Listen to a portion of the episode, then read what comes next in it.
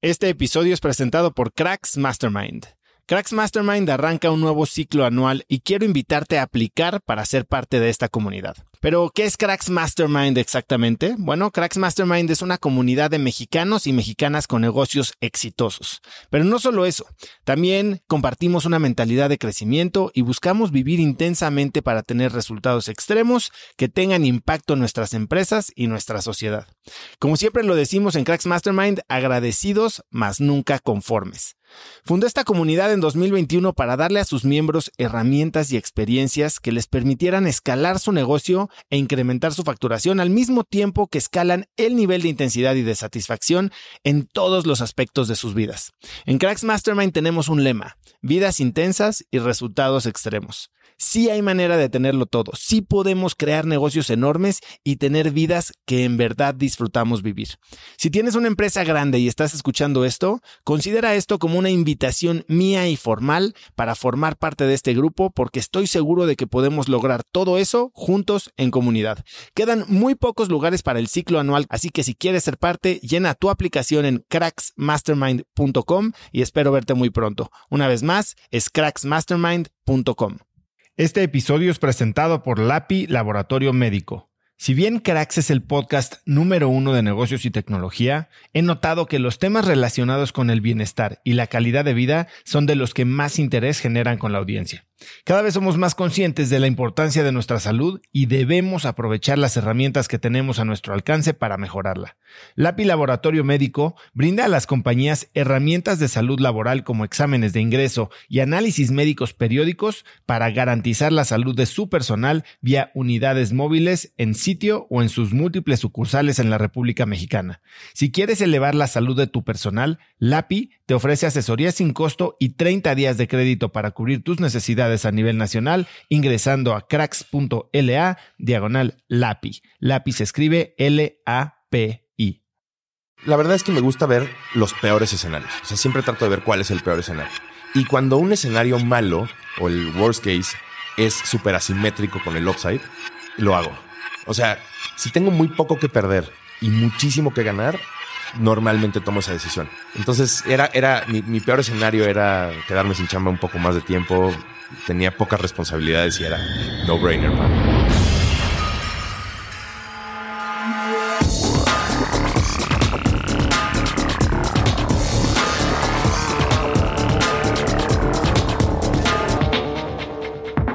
Hola y bienvenidos a un nuevo episodio de Cracks Podcast. Yo soy Osotrava y entrevisto cada semana a las mentes más brillantes para dejarte algo único y práctico que puedas usar en tu vida diaria. Hoy tengo como invitado a Manolo Atala, Puedes encontrarlo en Instagram como arroba Manolo Atala. Manolo es fundador y CEO de Fairplay, una plataforma tecnológica de financiamiento basado en desempeño para empresas de comercio electrónico. Manolo es un emprendedor prolífico, habiendo iniciado empresas como Parkiller y Pulpomatic, con otro invitado del podcast, Evaristo Babé, pero además ha tenido experiencia lanzando y escalando startups internacionales en México, como lo hizo con su rol de country manager en Groupon y en Corner Shop. Por si fuera poco, Manolo es inversionista ángel. Fue director de operaciones del fondo de inversión Mountain Nazca y hasta ha dado conciertos ante miles de personas en la Plaza de Toros México y el Festival Vive Latino. Hoy Manolo y yo hablamos de sus mayores aprendizajes escalando empresas de forma explosiva, de modelos de financiamiento para empresas de comercio electrónico y me da un verdadero masterclass sobre cómo ser un mejor ángel inversionista. Así que te dejo con esta amplia y variada plática con Manolo Atala. Mi querido Manolo, bienvenido a Cracks. Muchas gracias, mi osazo. Manolo, somos amigos desde... La verdad es que no sé ni de qué somos amigos. Eh, no sé si tú te acuerdas. Yo sí me acuerdo, o sea, yo me acuerdo eh, cuando... Me acuerdo que un poquito antes de lanzar Groupon no lanzando Groupon, este, ustedes lanzaron también Voz, Urbano. Voz Urbano. es ese emprendimiento del que ni me acuerdo. Sí, pues estaba ahí Arturo, es amigo tuyo, Eduardo Dubost, este, o sea, varios ahí que estaban. Y me acuerdo perfecto de eso. Sí. Pero bueno, eh, de ahí hemos hecho muchas cosas juntos. La verdad es que te estimo muchísimo y eres alguien que, a ver, ahorita en la preparación para esta entrevista, oí tus 80 entrevistas de podcast. Es alguien que me va a costar trabajo entrevistar precisamente porque eres tan popular que cómo le saco algo diferente. Y entonces, pensando en hablar de algo diferente, quiero que me cuentes de tu afición, tu obsesión por las teorías de conspiración. ya, sé, hasta quién te dijo este tema. Y es una completa mentira. La verdad es que el señor, yo creo que hay una conspiración de que tienes afición por la teoría de conspiración. Ahí te va. Yo odio las teorías de conspiración porque, o sea, las típicas como ahora con la vacuna y que la gente se vuelve loca por el tema de es que me van a poner un chip o me van a traquear o me van a meter algo para después venderme otra cosa, ¿no? Odio las teorías de conspiración. En lo que yo estoy en desacuerdo con mi querido Baris, que fue seguramente quien te dijo eso, o Fede Casas, alguno de los dos. Bueno, bien tienen su chat, ¿no? Tenemos un chat, exactamente. este, eh, el tema del, el, tema es difícil hablar de esto porque es, el tema de 9-11 sí fue una cosa brutalmente fea, pero también tiene unas cosas raras que yo nunca he podido explicarme. No digo que sea una teoría de conspiración, pero siempre he dicho así como de, that was too weird. ¿Cuál, cuál, si tuvieras que especular, cuál sería el trasfondo de eso? Hubo un edificio que, el trasfondo, Uf, pues demasiados intereses. O sea, la economía gringa funciona a base de tres cosas básicamente, que una es deuda, eh, la otra es control de muchas, muchas materias primas alrededor del mundo y la otra es guerra, o sea, eh, armamento, etcétera, etcétera, ¿no? Son de las tres cosas que más impactan positiva o negativamente a la economía gringa. Entonces, pues, todo estaba ahí, pero no me gusta decir que es una teoría de conspiración, obviamente. Oye, pero a ver, si, si odias las teorías de conspiración, bueno, algo que tal vez no es directamente relacionado, pero sí un poco tangencial, es este tema de los amuletos. Y habías hasta pensado junto con Fede y con Baris de empezar amuletos.com. Bueno, esa es idea de Fede, honestamente, o sea, dándole el crédito 100%, es una idea de Fede que me parecía brutal. Y hay una cosa y que tú seguramente ya la sabes, yo no creo en nada. En absolutamente nada, ¿no? O sea, no creo que haya nada después de la muerte, no creo que existimos por un ser superior, ni... Esa era una pregunta que tenía para ti y ahorita quiero que la exploremos un poquito más. Y, el tema de amuletos lo veíamos obviamente como negocio porque decíamos, oye, es que la gente le encanta creer en cosas, ¿no? Y pues, sería un gran negocio, este, pues vender amuletos digitales. Hoy ya se podría hacer con NFTs, estaría increíble, pero amuletos digitales. Y entonces lo que más me causaba gracia, honestamente, era este como punto que dijo Fede un día, que fue, imagínate que cuando se desuscriban, les digas. Ya te cayó. No, no, no. Sí, es algo así. que les dijeras, este, ok, desde este momento estás desuscrito. Si tu suerte cambia, no es culpa nuestra.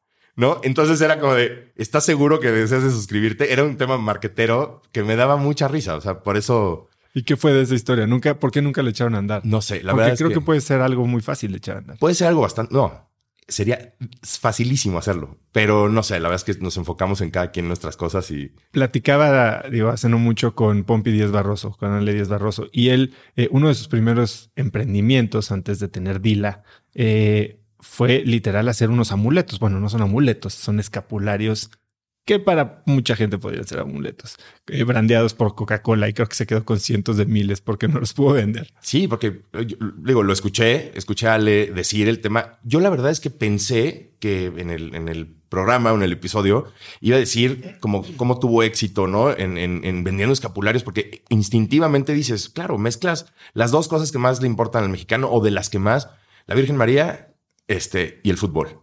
Y entonces que se haya quedado con tantos y que el racional era, a la gente no le gustaba como mezclar el fútbol con el tema religioso, ¿no? Y era como de, why not?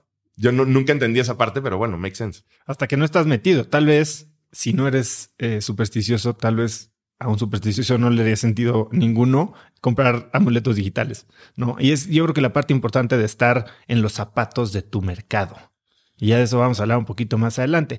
Ahora, algo bien interesante de ti es que eres un gran fanático de la música. Fuiste hasta por un tiempo un músico profesional, ¿no? Eh, pero aún así, no te gustan los musicales. Hiciste más chamba de la que yo pensé, ¿eh? ¿eh? Sí, no me gustan los musicales porque me gustan mucho las películas. Me fascina una película y ver la trama. Me encanta el cómo empieza, cómo te empiezan a contar la historia. Y de repente que empiece alguien a cantar en medio de una escena que puede llegar a ser importante y que te la expliquen con una canción, es como de dude, o cantas o, actúas. O sea, como que si me la mezclas, ya no me gustó la película. Como que no los Pero musicales- estás hablando solo de películas musicales o teatro musical tampoco. Teatro musical tampoco tanto, porque te digo, me gusta, me gusta la trama y que me la cuenten. Por ejemplo, me gusta la ópera, que también es, es todo contado con ópera, pero no sé, la ópera me Pero no lo entiendes. Lo entiendes, lo tratas de entender con, con la actuación, pero la ópera me encanta y, y, pues no sé, me mete como en otro mood. Pero un musical tipo Chicago, ABBA o cosas así es como no, dude, por favor, no me hagas eso. ¿Ya viste Hamilton? No, Es brutal. Porque Lin Manuel Miranda es un virtuoso del hip hop. Él es latino, por- de papá puertorriqueño y ha producido millones de cosas y hace esta, esta obra eh, con música de hip hop explicando la historia de Alexander Hamilton, ¿no? que fue el primer tesorero de los Estados Unidos. Es una obra de tres horas y cacho, con una música increíble, una historia increíble, unos personajes increíbles, que aparte todos los personajes son digamos, diversos, ¿no? Entonces tienes a un, me parece que es Jefferson, eh, que es una persona de color, y pues obviamente Jefferson, una Claro. persona de color. Échatelo porque está verdaderamente brutal y el soundtrack es extraordinario. juro que lo voy a hacer porque aparte la historia de Hamilton es súper interesante. He visto algunas así. Hay, hay gente que colecciona cosas firmadas por Hamilton, por ser el primer tesorero, billetes que él firmó, cosas súper interesantes. Eh, uno de mis guilty pleasures es oír música de musicales de Disney. Entonces puede que te subas un día a mi coche y yo esté con la sirenita a tope. Frozen a todo lo que da. Frozen. Exacto. Pero fíjate, ese mood de estar escuchando un musical está perfecto. Yo puedo escuchar un musical, pero verlo, o sea, que estén actuando escena y de pronto música, ya me rompió. Ahora cuéntame, dentro de tu periodo musical, ¿cuál crees que fue el día más especial para ti? Hijo, tengo, creo que tengo varios días bien especiales, pero hay unos que obviamente me vienen a la mente más fuerte. Uno de ellos yo creo que fue la primera vez que toqué en el Bulldog, este, que yo estaba aparte iniciando de verdad. O sea, Para los que nacieron después del año 2000, el Bulldog era un bar bastante popular de rock and roll, donde, bueno, no rock and roll, de rock, de rock. donde tocaban bandas y era barra libre y te ponías unas jarras durísimas. Exacto. Yo creo que esa fue una de las principales, porque aparte, como que yo no pasé por el proceso del garage y todo ese tema. O sea, yo empecé a tocar mucho más grande que muchos de mis amigos.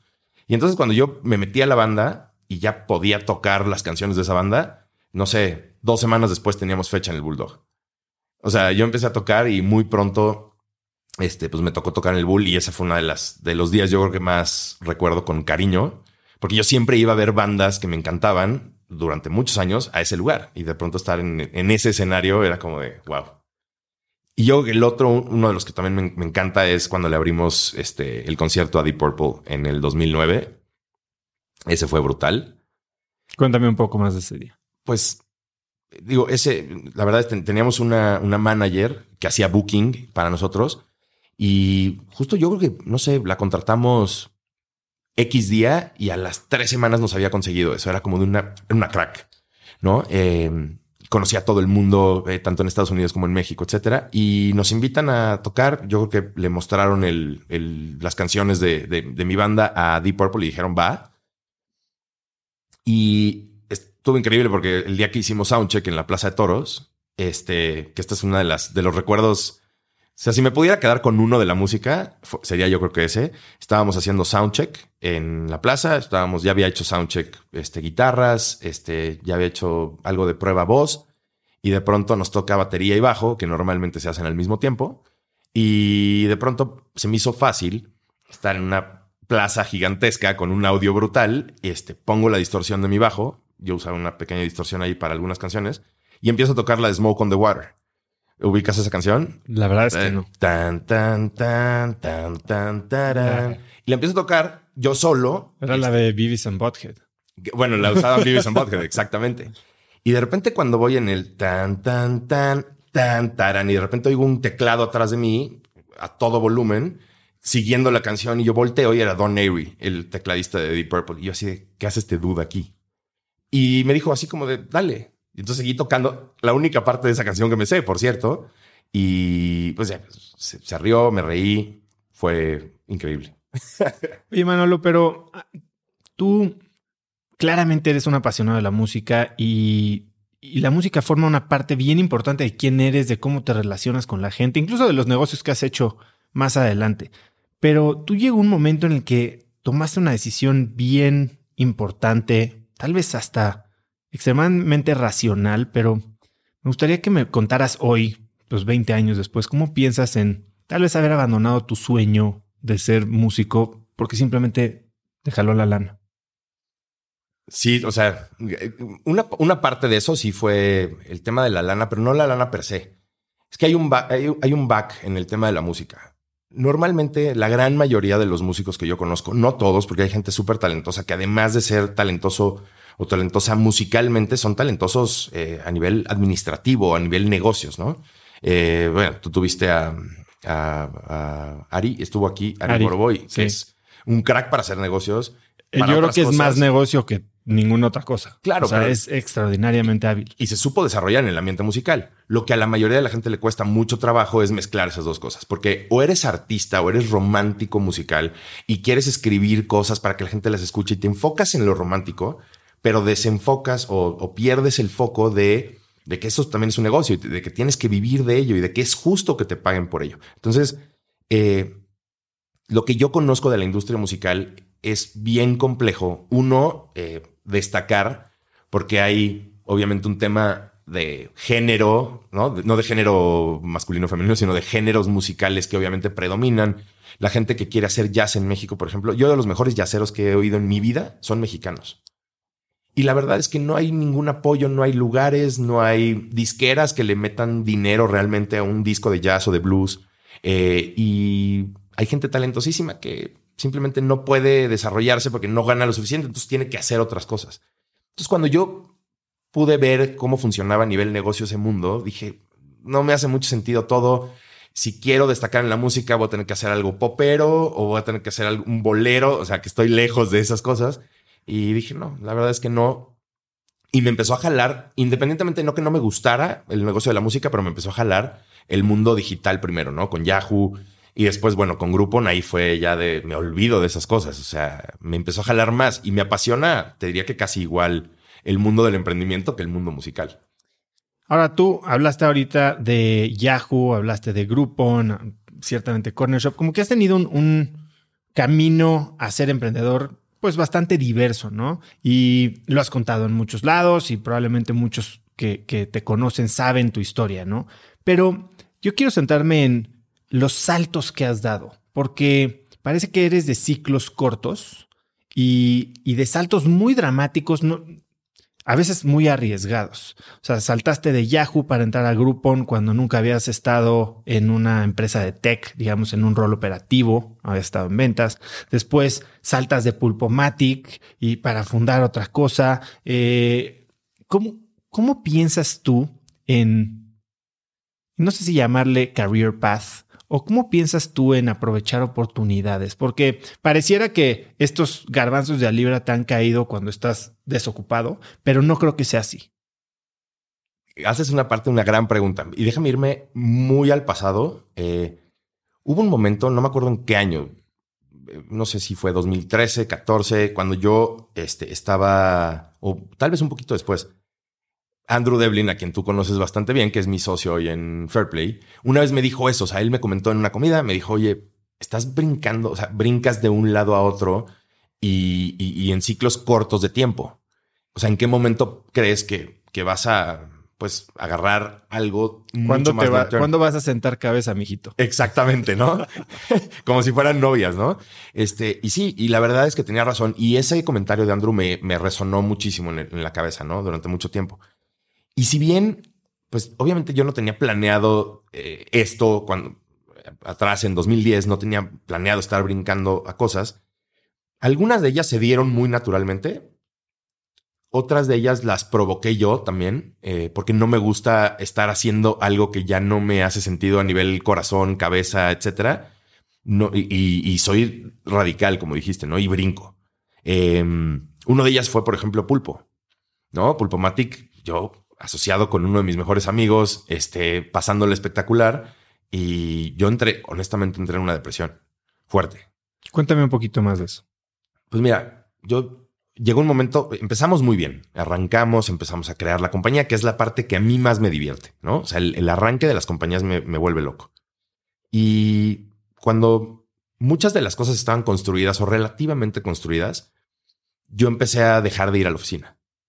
Yo decía, me voy a ir a, a, un café que tú y yo conocemos ahí, este, cerca de, Colima y en la, en la Condesa, y me empezaba a ir a trabajar toda la mañana ahí. Entonces trabajaba la mañana ya y en la tarde iba a la oficina. Había días completos que me aventaba en ese café. O sea, yo podía desayunar, comer y cenar en ese café y me, me encerraba en mi computadora y en mí un poco, ¿no?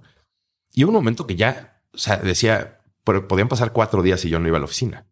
Entonces, eso me daba indicios de que algo estaba muy mal. Si yo, yo soy un people person y me encanta estar con los equipos en on field, ¿no? El no querer estar ahí, pues la verdad es que me, me, me empezaba a sacar de onda muy fuerte y me di cuenta de que sí estaba como en una, en una depresión. Eh, yo ya no estaba dando lo que tenía que dar y se me hacía lo más injusto del mundo yo ser un drag para la compañía y entonces hablé con Baris. En ese momento nunca hablamos de depresión le dije, mira, me está pasando esto, no sé qué tengo y tal vez me voy a ir, ¿no? Con la idea muy clara de que iba a perder mi equity, porque pues hay un pacto de socios, este, todo, y me dio. Y la verdad es que quien me un poco me arropó ahí sin saber tampoco fue Héctor. Héctor Sepúlveda como que me, me invitó a un proyecto y me dijo, ayúdame a hacer esto, no sé qué, bla, bla, y mi cabeza se fue hacia ese lado y afortunadamente sin medicamentos, sin terapia, sin nada, me o sea, pude salir. Mi cabeza se fue y dijo, ah, esto está divertidísimo y, y me fui y me salí de ese como hoyo en el que estaba, que duró un año a lo mejor. En esta, digamos que te llevó un poquito el camino. Tomaste la decisión por impulso, por inercia, por salud mental, porque sabías lo que no querías, ¿no? Es como el concepto del antihéroe. No sé qué quiero, pero esto no, y voy a arrancar la curita y tomar acción. Pero cuando se trata de tomar decisiones y de aprovechar oportunidades. Y es algo a lo que me voy a meter un poco más adelante porque también ahora evalúas muchas opciones de inversión como ángel inversionista. Eh, ¿Cómo piensas sobre el riesgo? ¿Cómo tomas decisiones? Porque hoy también, digo, dentro de Fair Play estás evaluando riesgos todo el tiempo, tal vez de una manera mucho más algorítmica, pero en tu vida en general, ¿cómo piensas del riesgo? También otra, otra gran pregunta. Por eso te digo que tú te metes, te metes deep, mi oso. Este, la verdad es que hay una cosa que a mí me... Y ahorita te va a hacer sentido con un episodio anterior de, Cracks. No quiero demostrar que soy súper fan de Cracks aquí en vivo, pero lo soy. Este... Yo, la verdad es que me gusta ver los peores escenarios. O sea, siempre trato de ver cuál es el peor escenario. Y cuando un escenario malo o el worst case es súper asimétrico con el upside, lo hago. O sea, si tengo muy poco que perder y muchísimo que ganar, normalmente tomo esa decisión. ¿No? O sea, obviamente hay, hay algunas otras variables que, que, que tomo en cuenta. Eh, ese momento de la vida, si no afecto a alguien más. En este caso, digo, no, no, no tengo hijos, pero tengo una esposa. Este, por el tema familiar no me preocupo mucho porque no creo que muchas de mis decisiones les afecte a mi familia, ¿no? A mi papá, a mi mamá, a mi hermano, no sé. Pero a mi esposa sí, ¿no? Eh, que, es con, con quien estoy todo el día y convivo toda mi vida, ¿no? Eh, entonces, cuando es asimétrico, me hace mucho más clic más rápido. Eh, entonces, así es como un poco toma las decisiones. Me acuerdo cuando yo hablé, estaba perfectamente, estaba sentado en mi cocina, era 2010, este, me habían hecho la oferta para, para abrir Groupon, o sea, para lanzarlo ya en forma Groupon en México, y yo estaba en Yahoo en ese momento. Y me senté con Laura, mi esposa, y le dije, mira, lo peor que puedo pasar es que me salgo de Yahoo, que es una empresa increíble, que ganó relativamente bien en ese momento. Este, estoy feliz. Lo peor que puede pasar es que eso no funcione. Eso que no conozco, que es Groupon, no lo conozco, se vaya al carajo y yo simplemente regrese a pedir chamba, a lo mejor eh, no en Yahoo, pero en Google o en algún otro lugar y sé que a lo mejor lo consigo. Entonces era, era mi peor escenario era quedarme sin chamba un poco más de tiempo, tenía pocas responsabilidades y era no-brainer para mí, ¿no? ¿Y crees que esa manera de vivir en la que tal vez tu costo de oportunidad o el riesgo que corres va, va evolucionando conforme creces? Y hoy dices que no tienes hijos y creo que tienes una manera de pensar muy particular sobre tener familia y demás, pero ¿crees que conforme te haces más, más viejo, te vuelves tal vez más collón, eh, cambia tu manera de, de, de entender qué es un riesgo asimétrico? Eh, sí ha cambiado, pero no creas que para menor riesgo. Ha, incrementado un poco, este, porque hoy en día los riesgos que yo tomaba antes eran menores eh, versus la responsabilidad que tenía. Hoy mis riesgos son muchísimo mayores, ¿no? O sea, por ejemplo, hoy una de mis funciones principales en Fairplay es levantar deuda, ¿no? Y entonces cuando tú estás levantando deuda o equity, pues es increíble. Ya sabes que todo el mundo ya lo festeja y lo todo, ¿no? Así de dude, estás perdiendo un cacho de tu compañía. No Bueno, pierdas el con tema. ¿no? deuda creo que estás Con deuda un no. poquito más en el lado positivo. Solo es un cachitito, ¿no? Porque tienes warrants, obviamente, por ahí, ¿no? Y entonces, este, cuando, cuando estás levantando deuda, pues ya son líneas muchísimo más grandes en donde pues, tienes una responsabilidad fiduciaria eh, de cara a la compañía, de cara al fondo de deuda que te está abriendo esa línea y son montos ya muy grandes. Yo, por ejemplo, nunca había hecho un contrato de deuda, ¿no? Primer cláusula, bad boy guarantees. Es como de, Explícame qué es un bad boy guy. Pero se llaman bad boy guarantees. Yo no, o sea, y tú firmando la parte. y yo firmándola, ¿no? Entonces era como de, ¿qué es eso? ¿No? Entonces obviamente le hablé a mi abogado, y, oye, ¿cómo funcionan los bad boy guarantees? Bueno, pues es que depende cómo esté explicada la cláusula, pero si tú haces un mal uso del dinero y etcétera, bla, bla, bla, se van contra tu patrimonio, contra tu equity, contra tú y lo firmas. Entonces es como los riesgos cada vez son más grandes, los stakes son más grandes y pues sí ha evolucionado a que no me pongo histérico con los riesgos, pero sí los, sí los pienso más que antes. O sea, me tomo más el tiempo de entender qué tipo de riesgo estoy tomando hoy versus los que tomaba antes, ¿no? Y vamos a meternos un poquito más a estas bad boy guarantees que nunca lo había oído yo. Eh, nunca he firmado un contrato de deuda. Eh, ¿Qué tipo de son, son actitudes o son actividades que haces como management de la empresa o también en lo personal? Tipo, sale un video tuyo, este, no sé, eh, haciendo algún desfiguro, siendo Lord algo, eh, que esa es otra cosa de la que hablaremos más adelante. Pero también, eh, también tiene recurso.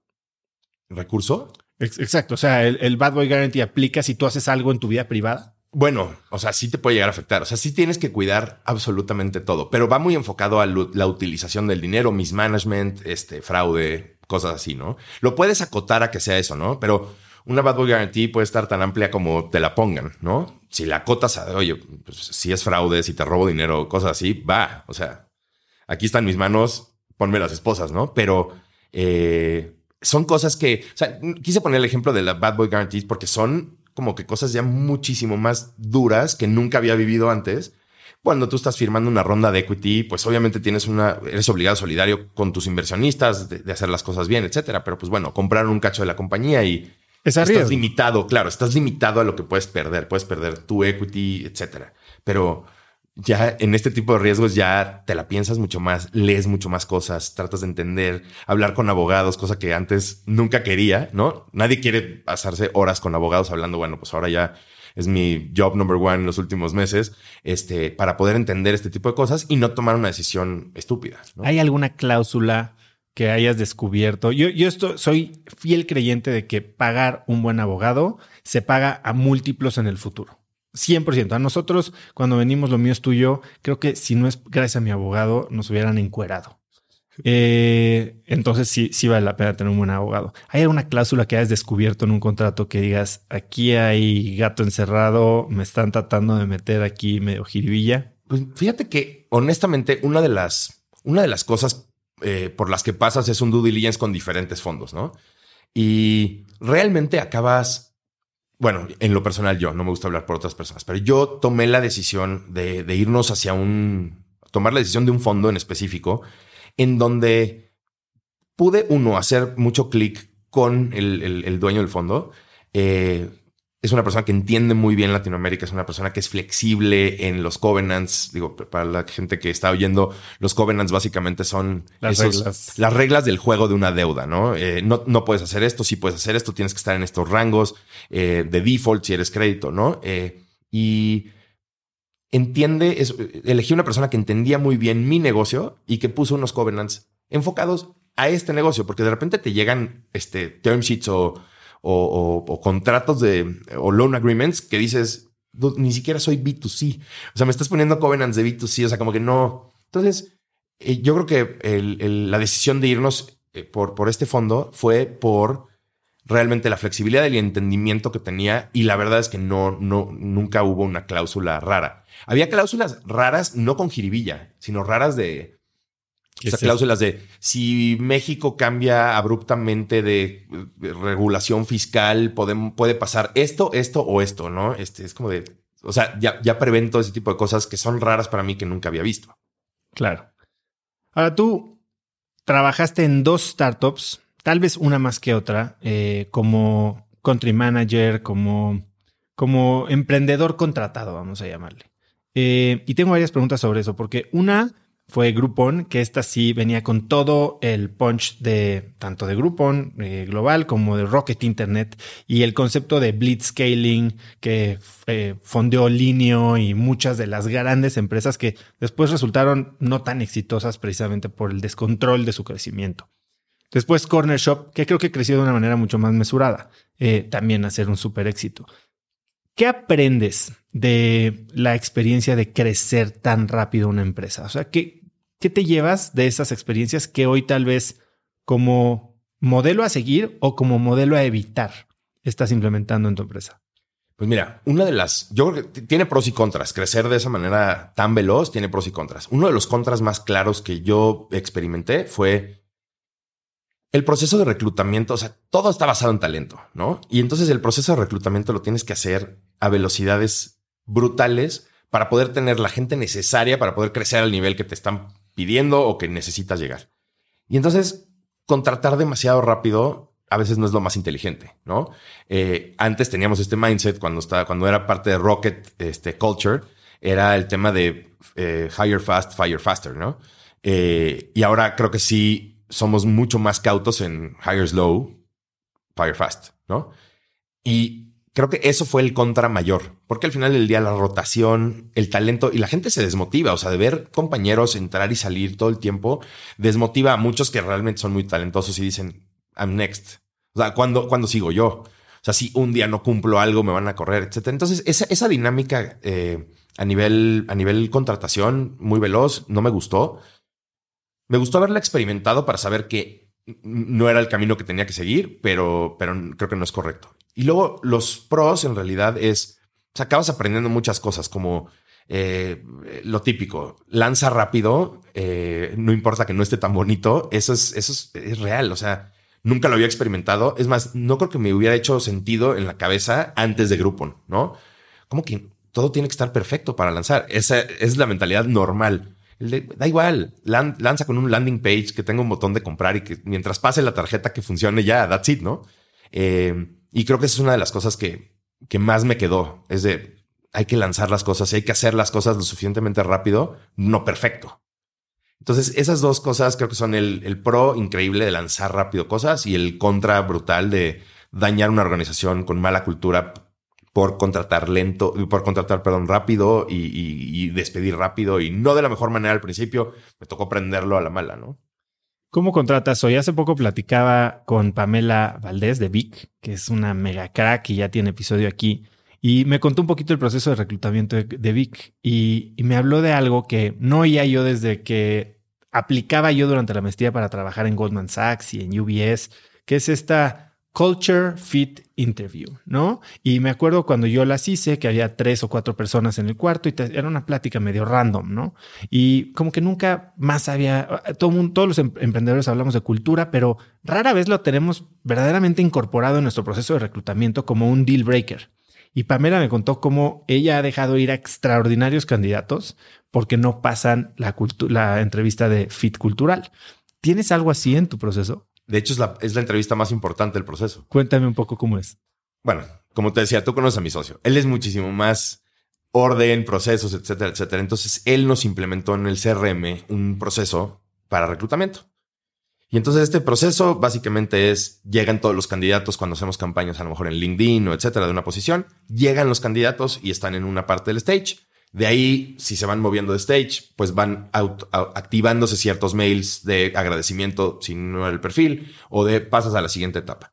Y una de esos stages es fit cultural y ya están las ligas predeterminadas de, oye, pasaste al siguiente stage que normalmente viene después de la entrevista técnica, mm. en donde dependiendo de la posición, ya sea que hagan un caso técnico los, la gente de IT, de development, O de marketing, pues un caso práctico de marketing, etcétera.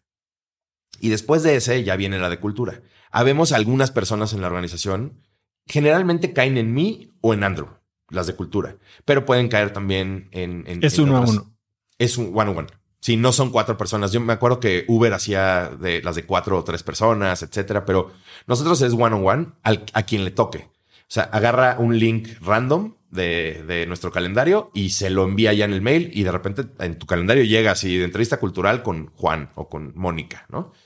Entonces, la entrevista cultural realmente es una entrevista súper random en donde no hablamos del tema profesional. Si la gente quiere contar de su tema profesional, que cuente. Yo los dejo que cuenten, pero me enfoco más en entender, pues, de dónde vienen, qué les gusta. ¿Pero tienes alguna batería de preguntas? No, no, no es que la tenga así, pero en mi cabeza funciona ya como en hilerita y son preguntas, por ejemplo, me gusta meterme no tanto por la respuesta que me vayan a dar, sino cómo se desenvuelve la persona con ese tema, qué tanta pasión le mete a eso, ¿no? Me ha tocado, afortunadamente, conocer gente que es super foodie. No sé por qué la gente super foodie me acaba tocando a mí en la entrevista cultural. Entonces nos acabamos hablando de comida y de, qué tipo de, no sé si la comida oaxaqueña te gusta más que la, de, Mérida, o ¿no? Yucateca, etcétera. O gente que apasionada de la música, ¿no? Eh, el otro día tuve una entrevista cultural con una, con una mujer que, digo, no era, no era, no era, no sé, tenía 30 y algo años, pero se veía como de 24, ¿no? Se veía súper chiquita. Y de repente me dice, no, es que a mí también me encanta la música y mi papá eh, tenía una guitarra y me cantaba cuando yo tenía dos años y me cantaba canciones de los Beatles y todo. Y entonces empiezo a entender, el tema musical no es lo importante, sino ese attachment que tiene con su papá, por ejemplo, este, cómo se lleva hoy con su familia, cuántos hermanos son, eh, con quién disfruta estos temas culinarios, ¿no? La gente foodie. Pero eso cómo lo traduces a cómo se va a desempeñar dentro de una empresa, porque, por ejemplo, en estas entrevistas que te hablo de los bancos, tenían preguntas súper super random como ¿quién es tu peor enemigo? y, cosas que tal vez tienen un trasfondo psicológico o te hacen ver si tienes algún rencor, eres alguien que eh, asume responsabilidad o si estás asumiendo como enemigo a alguien que te causó algún daño, aunque el daño pudo haber sido culpa tuya, ¿me entiendes? Claro. Eh, y tienen este, esta política de dos, al menos dos votos a favor, uno en contra, y los dos a favor tienen que ser hell yes, ¿no? Eh, ¿cómo, ¿Cómo haces que pase de un me cayó bien? Claro. Mira, y qué, qué buena pregunta. Más bien me quiero regresar a por qué tenemos esta entrevista cultural. Cuando nada más éramos Andrew y yo, definimos cómo queríamos que fuera la cultura de la compañía y, queríamos que lo, que lo que fuera a definirla nos representara realmente, porque mucha gente pone en sus páginas, ya sabes, misión, visión y valores. Y en los valores tiene 18 que son literal sacados como de un, un libro de management. De un libro de management, así de honestidad, de liderazgo, bla, bla, bla, de los ochentas. Y entonces es como de duda, a ver, yo, yo sé que el CEO de esta compañía es un maldito, ¿no? Y entonces cómo puede poner liderazgo y empatía y así en sus valores, ¿no? Entonces dijimos, a ver, vamos a agarrar principios que nos caractericen a ti y a mí. Y después poder nosotros permear a las primeras 10 personas que entren a la compañía, permear esa cultura y que luego esas 10 se lo permeen a las siguientes 50 y así sucesivamente, ¿no? Y entonces definimos un set de valores que realmente nos representaban, ¿no? Y entonces tratamos de encontrar, con estas preguntas a título personal, tratamos de encontrar ciertas virtudes este, que, podemos comparar con estos principios, ¿no? El sentido de curiosidad, eh, el sentido de, bueno, nosotros le llamamos bravery, lo tenemos en inglés, somos medio pochos en la compañía, pero bravery de que, ¿qué, tan frontal es la gente para decirte una cosa, ¿no? Eh, porque ves que la gente en las entrevistas se pone nerviosa, se sienten que te están vendiendo sus skills cuando yo les debería estar vendiendo la compañía, o sea, de 20, yo te estoy considerando talentazo yo te vendo la compañía. Y entonces la gente que de repente se agacha o no te dice cosas, cosas así, es como, no, necesitamos más, más bravery o más curiosidad. O sea, la gente, por ejemplo, que no nos pregunta muchas cosas en, de Fair Play, es como de... Yo creo que eso es, lo que más me puede prender a mí cuando terminas una entrevista y bueno, ¿Qué más quieres saber? ¿Hay algo que te pueda yo resolver? Tienes mi tiempo, soy el CEO de la empresa que, en la que quieres trabajar. ¿Qué quieres saber? No, nada, estoy bien. Es como de, hay tantas preguntas que yo haría y cómo funciona esto y por qué hicieron esto y no, por qué funciona esto así. O lo peor cuando te preguntan, bueno, entonces, ¿cuál es el horario? ¿Cuántos días de vacaciones? es que en México son seis de ley. Así de. Mm, pregúntame otras cosas. Pero sí, o sea, el, el, yo creo que nos tratamos de fijar en, en cosas, pequeños detalles que nos indiquen más o menos que los principios que nosotros tenemos como, como, como el core, los core values de Fair Play, pues más o menos estén representados ahí. No tenemos una lista así perfectamente bien hecha, psicológica o algo así que, que nos indique perfectamente una respuesta, pero sí me gusta ir viendo qué tipo de, o sea, si la gente es empática, si es responsable con su familia, con sus amigos, cómo habla de su, de la gente de su alrededor, si tiene mascotas, si no tiene mascotas. O sea, es un tema puede ser completamente gut feeling y estar totalmente equivocado y de repente cuando entres como de, no, puta, yo hice la entrevista cultural y resultó ser un sociópata, ¿no? Puede ser. Ahora, trabajar en una startup, a veces la gente no entiende o no, no lo ve tan valioso como fundar una startup. Y todo el mundo queremos ser el siguiente Mark Zuckerberg, cuando las probabilidades de que te vaya extraordinariamente bien financieramente tal vez son mayores cuando entras en un rol como los que tú has tenido dentro de Corner Shop o dentro de, dentro de, de Groupon. ¿Cómo se ve el upside de alguien que contratan en un puesto alto? Eh, ¿A qué puede esperar? Cuando no eres el fundador y tal vez no eres ni siquiera el empleado número dos o tres, pero estás entrando en una etapa en la que ya va a volar el cohete, ¿no? ¿Cómo se ve? Te podría decir que hoy estamos en un punto en el que vas a empezar a ver, o sea, tú y toda la gente que nos escucha van a empezar a ver estos casos de éxito de gente que fue early employee en, ya no llamemos Uber, ya veamos las empresas de aquí, early employees en Clip. O sea, ¿cómo se verá su, cómo se verá su equity hoy? La gente que entró early employees en Corner Shop, la gente que entró a Kavak en 2016, la gente y que sigue ahí. Eh, o sea, mucha gente, y no necesariamente como dijiste al principio. O sea, por ejemplo, eh, eh, Carlos Ranero de, de el COO e de Kavak, él entró después, como tal, vez dos o tres años después. Pero es una máquina y, y él es el que también es parte fundamental de que esté creciendo mucho Kavak, etcétera. Eh, entonces, creo que vamos a empezar a ver una ola de early employees, etcétera, como lo que pasó o lo que ha pasado hace muchos años en Estados Unidos o en otros países. El upside es gigante. Simplemente tienes que, uno, ser muy consciente de que todo se puede ir a volar. O sea, es un tema de riesgo brutal es un tema de qué tanto valor estás agregando en el tiempo para poder hacer vesting, porque no, no es como que entras early a una compañía y pues ya, tienes dueño del 20%. Claro, de entrada los porcentajes son chicos. Obviamente tú le estás tirando a aportar tanto valor a la compañía que pueda crecer tanto que tus las pocas o muchas acciones que tengan valgan muchísimo dinero en el futuro. Eh, entonces, ese upside para mí es brutal. Yo sí trato de jugar el juego del upside a futuro tanto como ángel inversionista como antes con, con equity de compañías en las, que, en las que yo estaba, ¿no?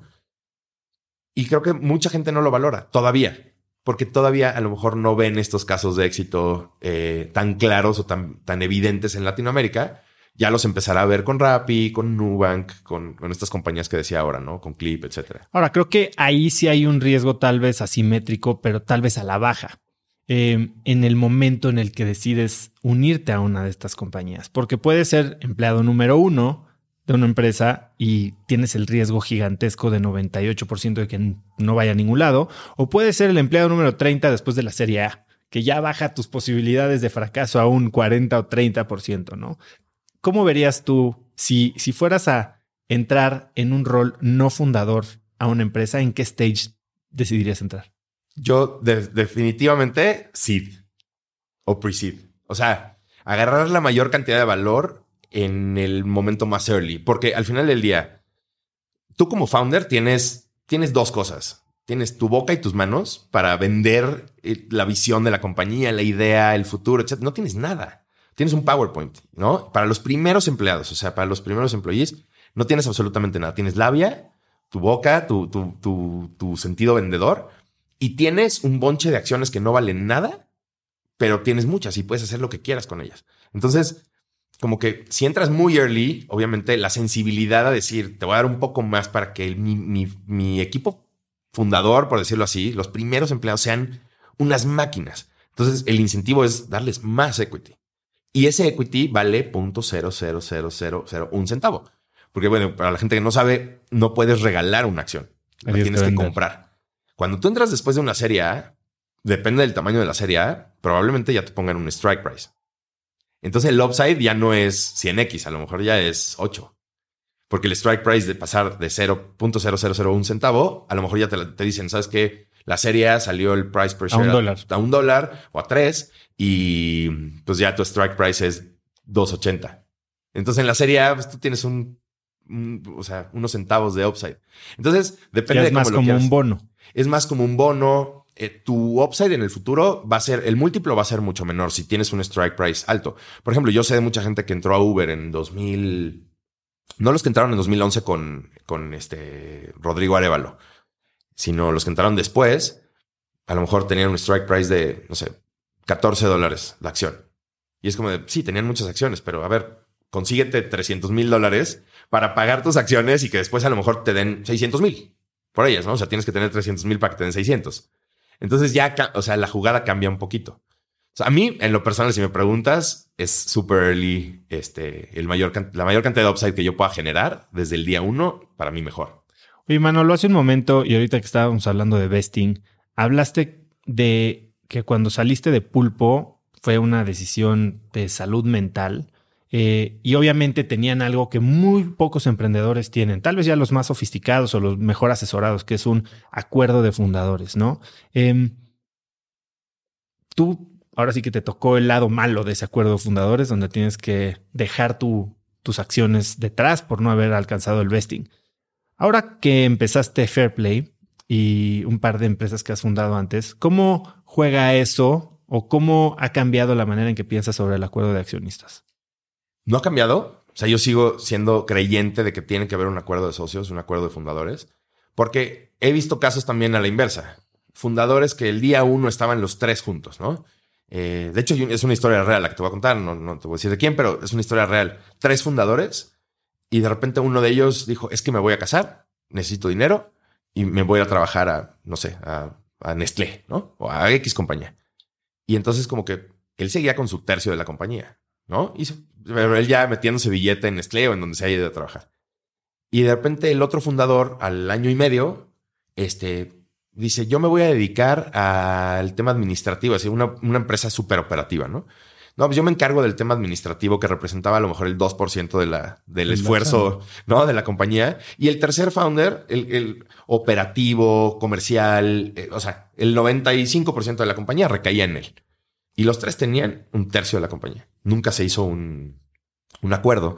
Entonces era súper injusto porque si llega alguien y le gusta la compañía y la compra, pues el que se fue a trabajar a, a otra compañía, pues se va a llevar exactamente lo mismo que el Bueno, y no solo verdad- eso, sino que yo, yo he visto cómo fondos de inversión se echan para atrás o dejan un deal en la mesa cuando hay socios pasivos que tienen una gran parte del, del equity de la empresa. es súper peligroso para los, para los fondos, ¿no? O sea, porque el, el desincentivo del que sí se queda es muchísimo mayor de que su partner o su co-founder se fue. Entonces los fondos dicen, yo, yo me estoy metiendo mi dinero a un pantano, ¿no? O sea, no sé por dónde va a caer este, este que queda, ¿no? Y en términos de vesting en estos acuerdos de fundadores, ¿lo amarras normalmente a tiempo o a resultados de cada uno de los fundadores? Porque una pregunta que recibo yo mucho es, ¿cómo decido si parto en tres tercios o si es 60, 20, 20?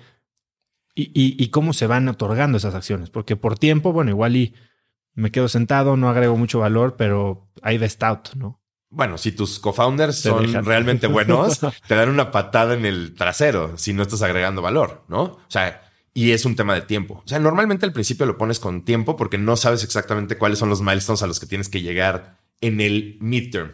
Los de muy corto plazo, que es agarrar escala, product market fit, etcétera, sí es, o sea, lo tienes que hacer rápido, pero no sabes el año 2, 3, 4, porque normalmente son a cuatro años. Este, no sabes lo que, las metas que vayas a tener en esos años, pero normalmente son de tiempo.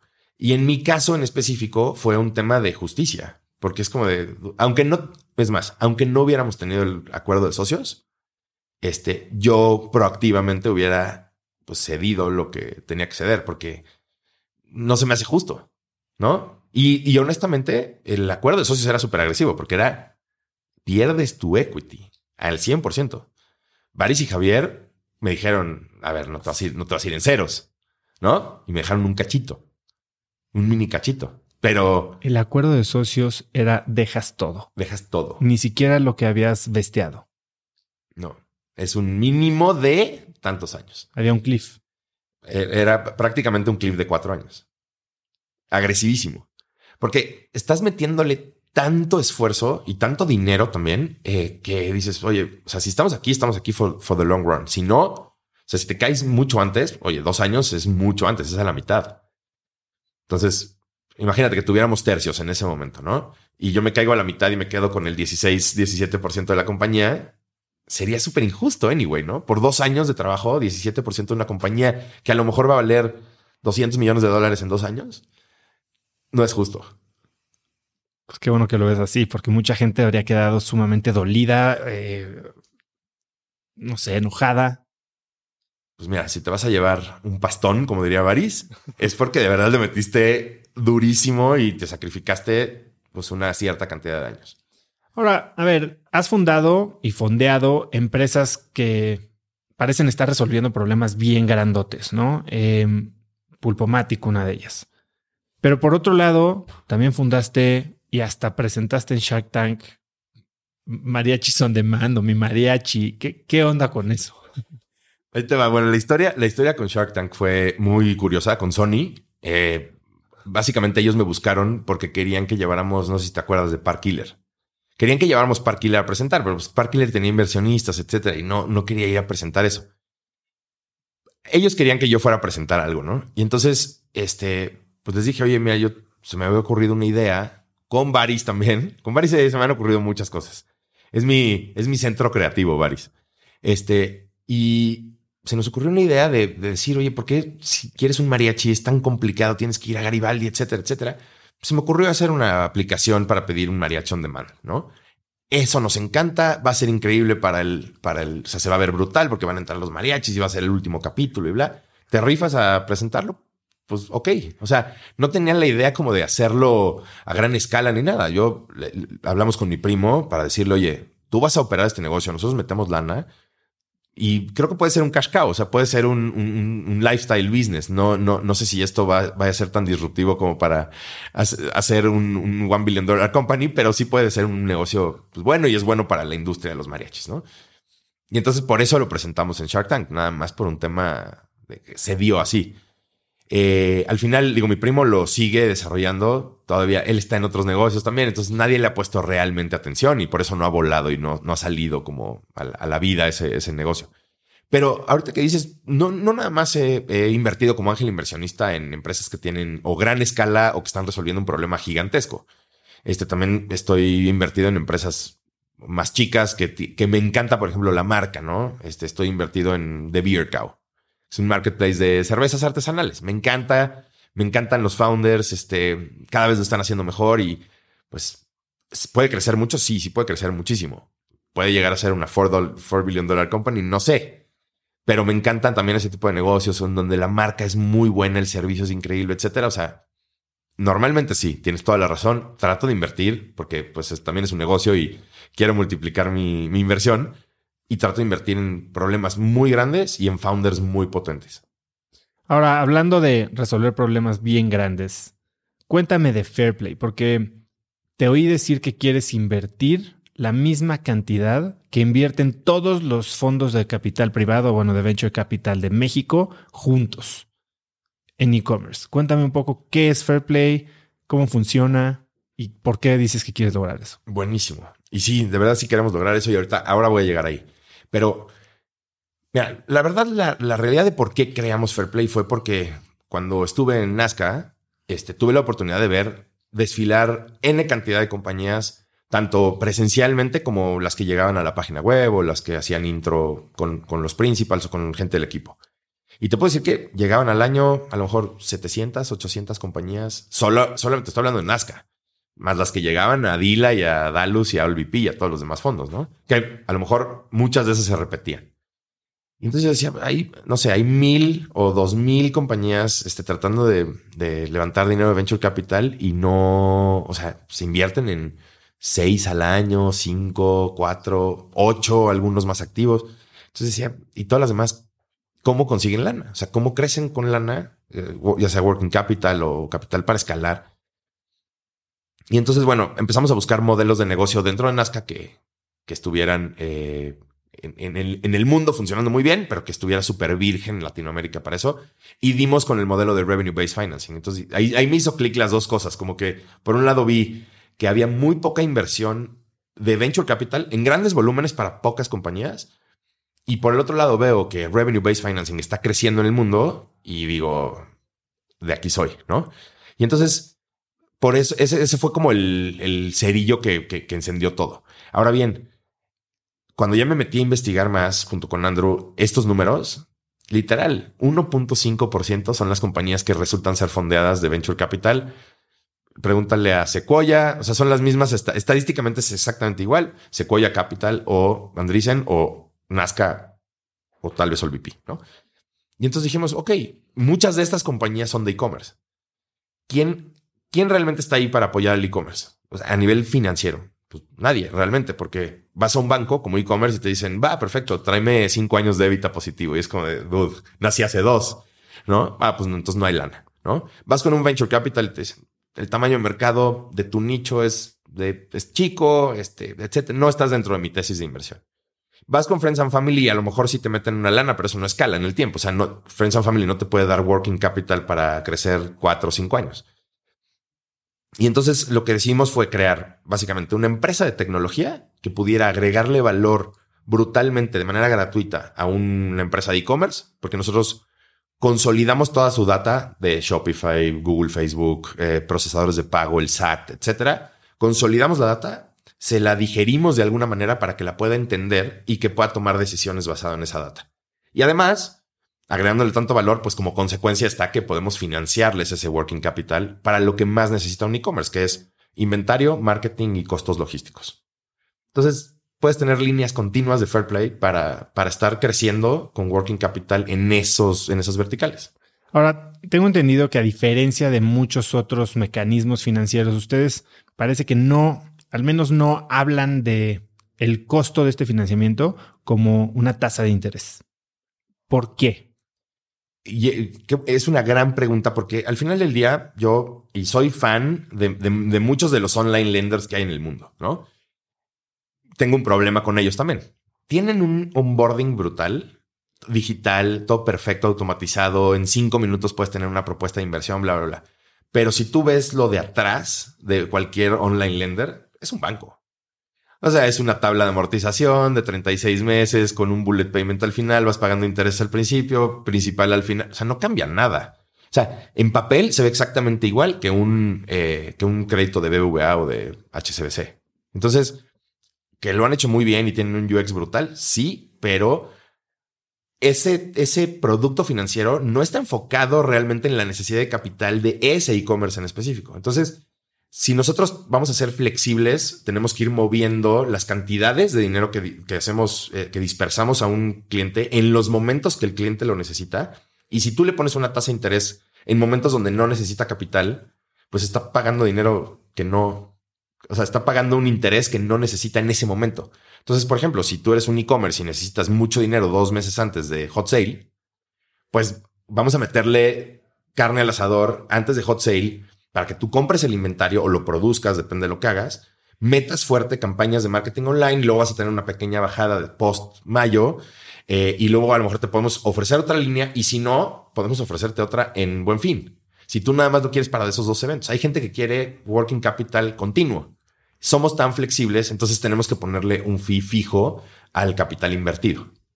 Por eso no tenemos una tasa de interés. Entonces cuéntame un poquito cómo funciona, porque imagínate que me vas a prestar un millón de pesos eh, dos meses, tres meses, no sé, seis meses, el fee podría hablarse como una, una comisión de apertura. Si solamente tuvieras comisión de apertura y ya. Exacto. Sí. Entonces, ¿y la comisión de apertura sería igual si te pido el dinero dos meses que seis meses? No, el fee cambia. Entonces, básicamente es una tasa de interés estimada que se, se asigna como un balloon payment. Tú la puedes estimar. O sea, tú puedes hacer una tasa estimada anual. O sea, el costo anual total tú sí lo puedes estimar. Es decir, si yo te di, no sé, dinero para inventario, te di un millón de pesos y me lo apagaste, me lo acabaste de repagar en siete meses y te cobré el 12%, pues divides 12 entre 7 por 12. Y eso es lo que te costó anualmente todo el, todo el crédito. Y más o menos, qué tasas están manejando, porque entiendo que, bueno, muchas eh, online lenders están a veces arriba del 22, unos 28, otros más arriba. Ya cuando bien te va, agarras abajo del 20. Más o menos, si anualizas el, el CAT, ¿no? Costo anual total de, de lo que hace Fairplay, ¿cómo se vería para una startup? Es que ahí te va, el tema con el CAT, y esto es bien curioso, si tú comparas el CAT, el costo anual total en México, y tú te vas a Colombia y, ves el costo financiero total en Colombia, son dos monstruos completamente diferentes, porque en México se van por la tasa interna de retorno y allá por la cantidad mensual de interés que pagas en 12 meses o en los meses que hayas pagado, que son métricas bien diferentes una de otra. Si nos vamos al tema del IRR, o sea, o del costo anual, perdón, la tasa interna de retorno, este es bien diferente porque tú necesitas el capital de cierta manera, entonces yo te voy haciendo deployment de ese dinero. Entonces, obviamente, si yo me, o sea, si vas tomando el dinero proporcional, perdón, gradualmente, pues te va generando cada vez más CAT, aunque tú solamente pagaste por ese millón de pesos un 12%, o sea, Tú nada más pagaste un millón ciento veinte mil pesos. Pero en realidad, como lo pediste una semana después o dos o un mes después, etcétera, etcétera, pues se tiene que contar si lo ves como tasa interna de retorno a nivel legal. Correcto. Entonces es bien difícil yo decirte, sabes que vas a tener una, una tasa interna de retorno, un costo anual total de tanto, pero estamos normalmente competitivos con los online lenders. Somos más caros que un banco, mil veces más flexible porque en realidad también estás, o sea, también cuesta el tema de que no hay garantías. O sea, somos unsecured este, capital, no hay garantías personales, no hay colaterales, una propiedad. Somos flexibles. Si tú necesitas dinero cuatro, seis, siete, ocho meses, lo hacemos flexible. Entonces, y te damos la, herramienta tecnológica gratis. Entonces, estás pagando como otra cosa, ¿no? Ahí, ahí eh, me acuerdo, voy a decir una barbaridad, pero me acuerdo que tenía un amigo eh, que de broma decía, ¿sabes cuál es la peor mota? ¿Cuál? De la que no hay. y siento que, que, es lo mismo con el dinero, ¿no? O sea, cuando tienes eh, la posibilidad de crecer y tu crecimiento está eh, limitado por tu acceso a capital, ¿qué es lo que yo digo, no? fondearte hasta vender equity para experimentar es lo más caro porque no te garantiza nada. Aquí lo que están haciendo ustedes es, por un lado, invirtiendo en una tendencia histórica basada en los datos, por eso se llama performance-based lending, ¿no? Em, o financing, eh, de, cómo se ha comportado un negocio en términos de ventas y después asegurando el repago, precisamente metiéndose a la cobranza, digamos. Eh, ¿Entran ustedes y se cobran antes de que básicamente caiga la compañía? No, de hecho no. Eh, o no todavía, por lo menos, pero lo que nosotros hacemos es para evitar todo el problema administrativo que puede caer, pues un founder, a lo mejor es un e-commerce que tiene cuatro personas, o sea, y no le vamos a decir, mira, cada semana me vas a pagar tanto, cada mes me tienes que depositar tanto. Lo que hacemos básicamente es, mira, ahí está la plataforma, todas las facturas de inventario, de marketing o de logística que quieras que paguemos, tú las subes o sea, la subes a nuestra plataforma y nosotros le pagamos a tu cliente de entrada. O sea, ya, estamos, solucionando hasta un tema de payments también. Que hace poco vi una startup que se dedica exclusivamente a darte una plataforma en la que pagas tus facturas. O sea, ese es un startup en sí. Imagínate que nosotros tuvimos que hacer un startup adentro de un startup por una necesidad operativa nuestra. ¿No? Como nosotros dijimos, a ver, parte de nuestro modelo es que si queremos que realmente los, e-commerce inviertan en inventario, en marketing y en, este, en logística, ¿Cómo me aseguro yo que no le voy a mandar un millón de pesos y, no los founders van a tener un Tesla mañana, no? Entonces, ¿cómo me aseguro de eso? Pues yo pagando las facturas. Entonces, creamos ese startup que tú dices lo creamos adentro de, del nuestro por una necesidad operativa. Entonces, ellos suben sus facturas, nosotros las financiamos y cuando empezamos a recuperar, o sea, cuando empieza el ciclo de recuperación de la inversión más nuestro fee, hacemos un autodebit en su cuenta bancaria todos los días para que sean fracciones más pequeñas. Entonces no los afectamos en el flujo con un balloon payment o un pago mensual que va a ser más alto, sino que son cobros diarios este, todos los días. Bueno, diarios todos los días. Algo, una de las lecciones más valiosas que aprendí yo de Baris, eh, un día que fuimos a comer y estaba yo viendo si, cómo levantaba dinero y demás, me dijo, el fundador tiene que ser capaz de comunicar un sueño de world domination, de dominación global No importa si no sabes cómo vas a llegar, tienes que poderle contar una historia a un inversionista de cómo tu negocio de hoy que vende chicles en la esquina va a terminar eh, teniendo hoteles, restaurantes y una línea aérea, ¿no? Eh, ¿Cuál es ese futuro en el que domina Fairplay el mundo? ¿Qué, qué negocios? entiendo, podrías dar otro tipo de préstamos, podrías incluso hacer leasing, podrías hacer factoraje, podrías, o sea, ¿cómo se ve esa evolución? Y, aparte es, justamente un momento crucial para nosotros porque estamos en ese como diseño de la visión, ¿no? De ampliación de la visión. Hoy en día nos queremos especializar mucho en una industria, o sea, queremos ser los mejores en una industria para entender realmente el problema y solucionarlo, ¿no? Yo lo que creo es que se puede expandir de manera horizontal y vertical esto. A nivel horizontal, tú puedes hacer este mismo modelo, lo puedes replicar prácticamente en todo el mundo. Un e-commerce funciona y los datos de un e-commerce funcionan igual aquí que en Turquía o que en Indonesia. O sea, el performance y las métricas que nosotros leemos, va a haber un, va a haber un Conecta en Turquía y en Indonesia también y en Nigeria. Y va a haber un, bueno, Shopify está en todos lados, etcétera. Entonces, podemos expandirnos a nivel eh, geográfico. geográfico y podemos eh, crecer a nivel vertical, tanto con diferentes productos, como bien lo dijiste ahora, que puede ser si tú ves nuestro producto hoy, más o menos es como un reverse factoring. O sea, si lo ves así ya técnicamente, pues es un reverse factoring. Estás de una factura de la cual yo te estoy adelantando a tu proveedor y me lo vas a pagar tú. No es un factoring porque yo no le cobro a, a Walmart la factura que tú me vendiste, ¿no? Entonces es como un reverse. Entonces de ahí la, la posibilidad es muy grande en cuanto a desarrollo de productos, pero también hay otra layer que podría ser crecer a otras industrias que tengan similitudes con e-commerce. O sea, al final del día, hoy estamos enfocados en e-commerce, pero ¿quién nos dice que mañana no podemos ir a la industria hospitalaria? Cambia Shopify por Booking.com o por Expedia. Es exactamente lo mismo. Payment processors, este, eh, digital orders, etcétera. Simplemente su inventario son cuartos, este marketing es más o menos igual. Sí, ahí tal vez estarías financiando marketing, no estarías financiando la construcción de nuevos cuartos. No, construcción no, pero a lo mejor, este, no sé, te, invento, ¿no? Sábanas y colchas y este, como materia prima de, ¿no? O sea, e, ese tipo de CAPEX a lo mejor sí podrías financiarlo y a lo mejor está la industria de gaming. Funciona más o menos igual. En vez de te vas a Tencent y Microsoft en lugar de Shopify y en vez de pagarle a Google y a Facebook, ellos le pagan a, ¿cómo se llama la, la China? Este Didi a no a la ay una de gaming de, de marketing, o sea que la, la, que más hace marketing de videojuegos, que es China. Este, pero no era Tencent, era algo parecido. Pero bueno, vas con ella en lugar de a Google y a Facebook. O Google y Facebook para, o perdón, eh, Android, o sea, Google Play y, y Apple Store. Bueno, esto cuando, cuando lo hablamos en el pasado, hablábamos de Bravo. Eh, sí es Bravo, ¿no? La empresa que te digo que hacía o nos ofrecía eh, performance-based financing para nuestras aplicaciones. Y justo eso, nos daban financiamiento y se conectaban al App Store y ellos veían cuál era nuestra tendencia de ventas. Igualito. Idéntico. O sea, para gaming, para, para muchas industrias podríamos hacer productos similares. Entonces ya, ya no nada más creces geográficamente ni verticalmente con diferentes productos, también creces a nivel eh, eh, industrias. Entonces el potencial es infinito.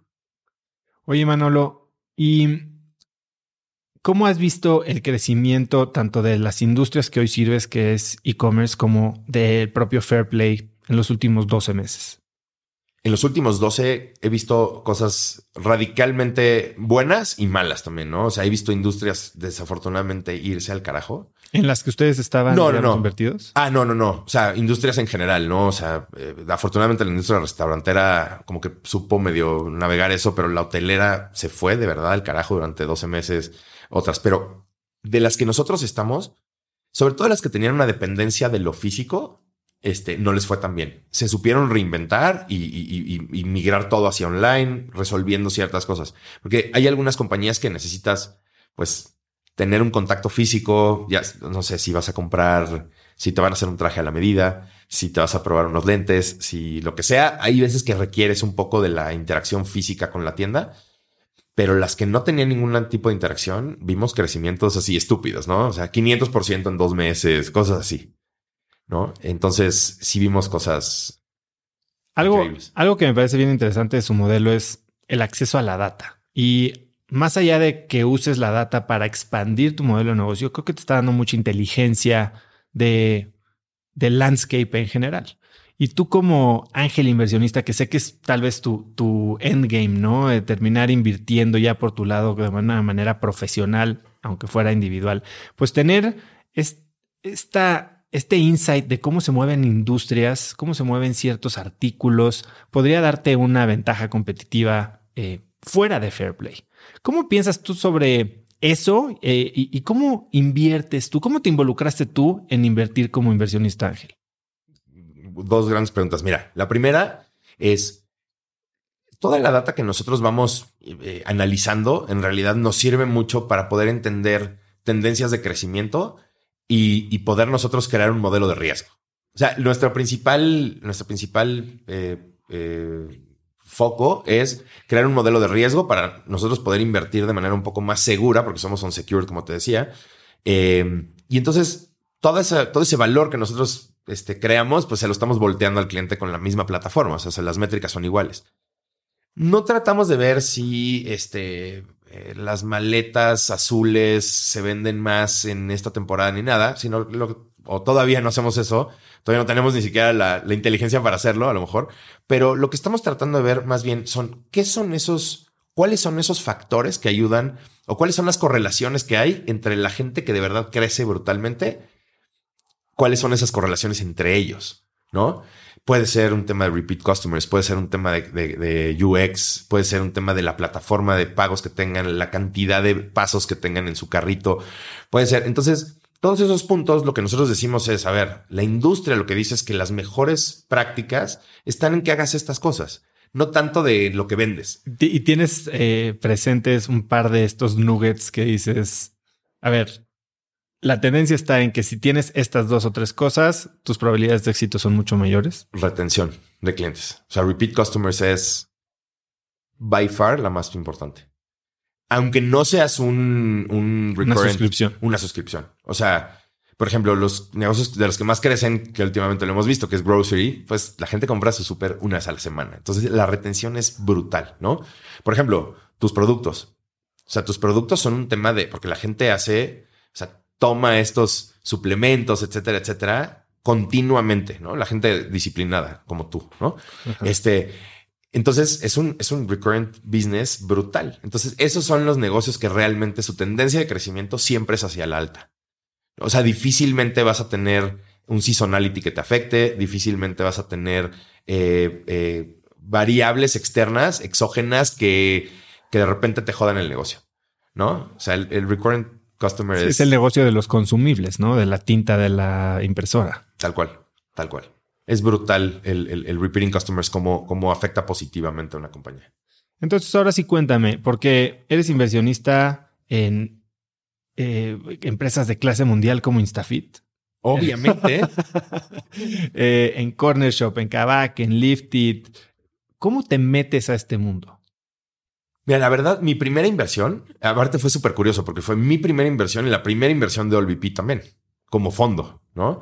Es que fue, bueno, estoy casi seguro que fue su primera inversión, fue Gaudena.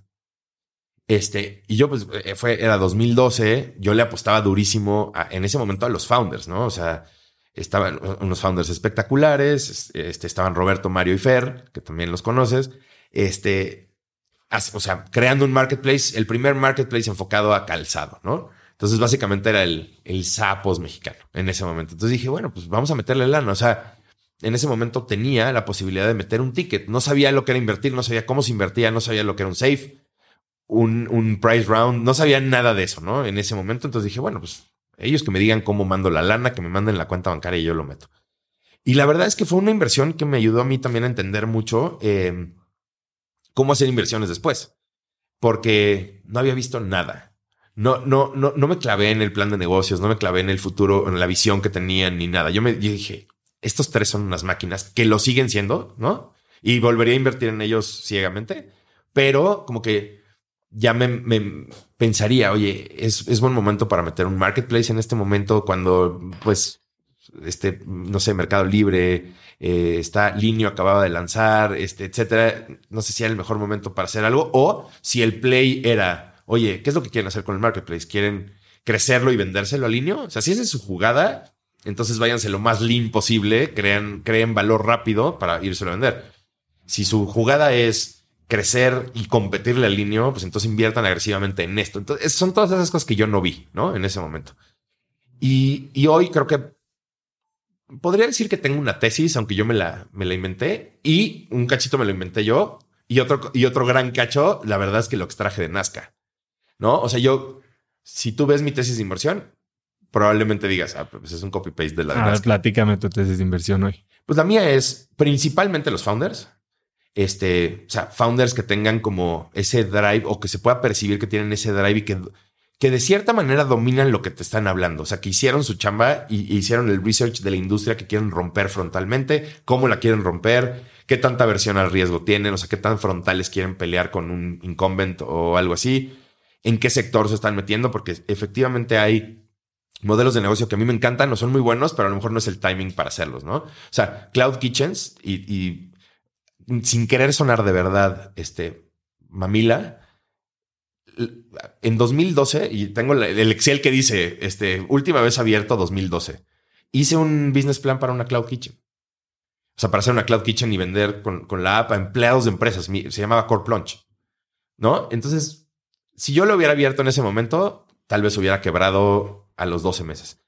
Este, y entonces el timing también a veces dices, es importante qué tanto vale el mercado. Y yo no entendía era, por qué era tan importante que valiera decenas de billones de dólares este, los mercados.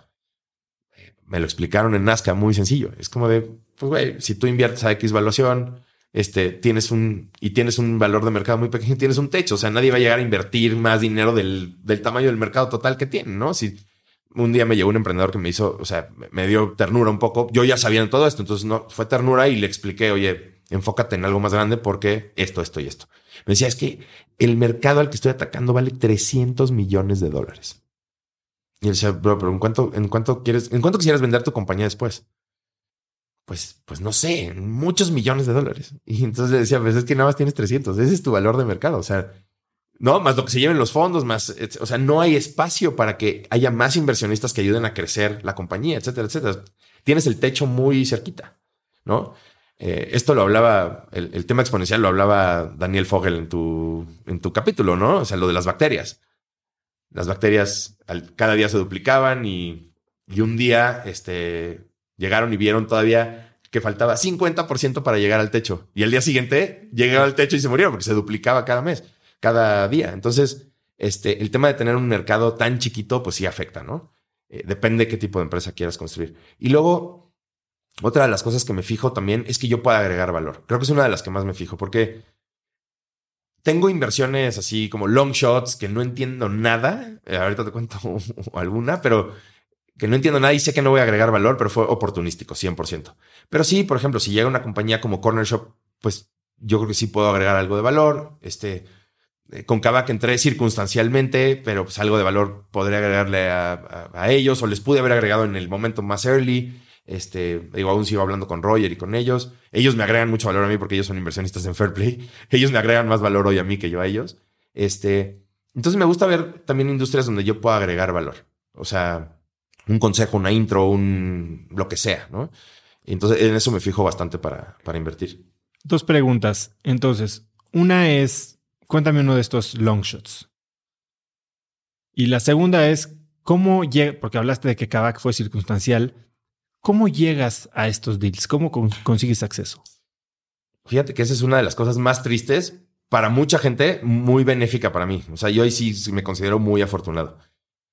Durante muchos años, este, pues fui creando como un network en este ecosistema eh, que es muy similar al tuyo, en donde pues de manera muy cercana, muy fácil, pues tienes acceso a los fondos, aunque no los necesites, aunque no les vayas a pichar nada en ese momento, ¿no? Pero pues Conozco a la gran mayoría de los fondos de Venture Capital en México y por muchas diferentes razones empecé a conocer a los de la TAM, ¿no?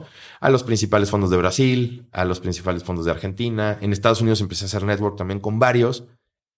Y entonces, cuando yo empiezo a invertir este, por, en, Corner Shop, en Justo, en Kavak, en todas estas, los fondos ya me decían, oye, ¿nos ayudas con Deal Flow? Por supuesto que sí. Entonces yo les empiezo a mandar Deal Flow, pero también es recíproco. O sea, a mí me, no sé, a lo mejor de, de fondos me llegarán dos o tres compañías a la semana que ellos mismos me mandan. Oye, esta compañía está muy early para nosotros, pero queremos ver si tú le metes lana.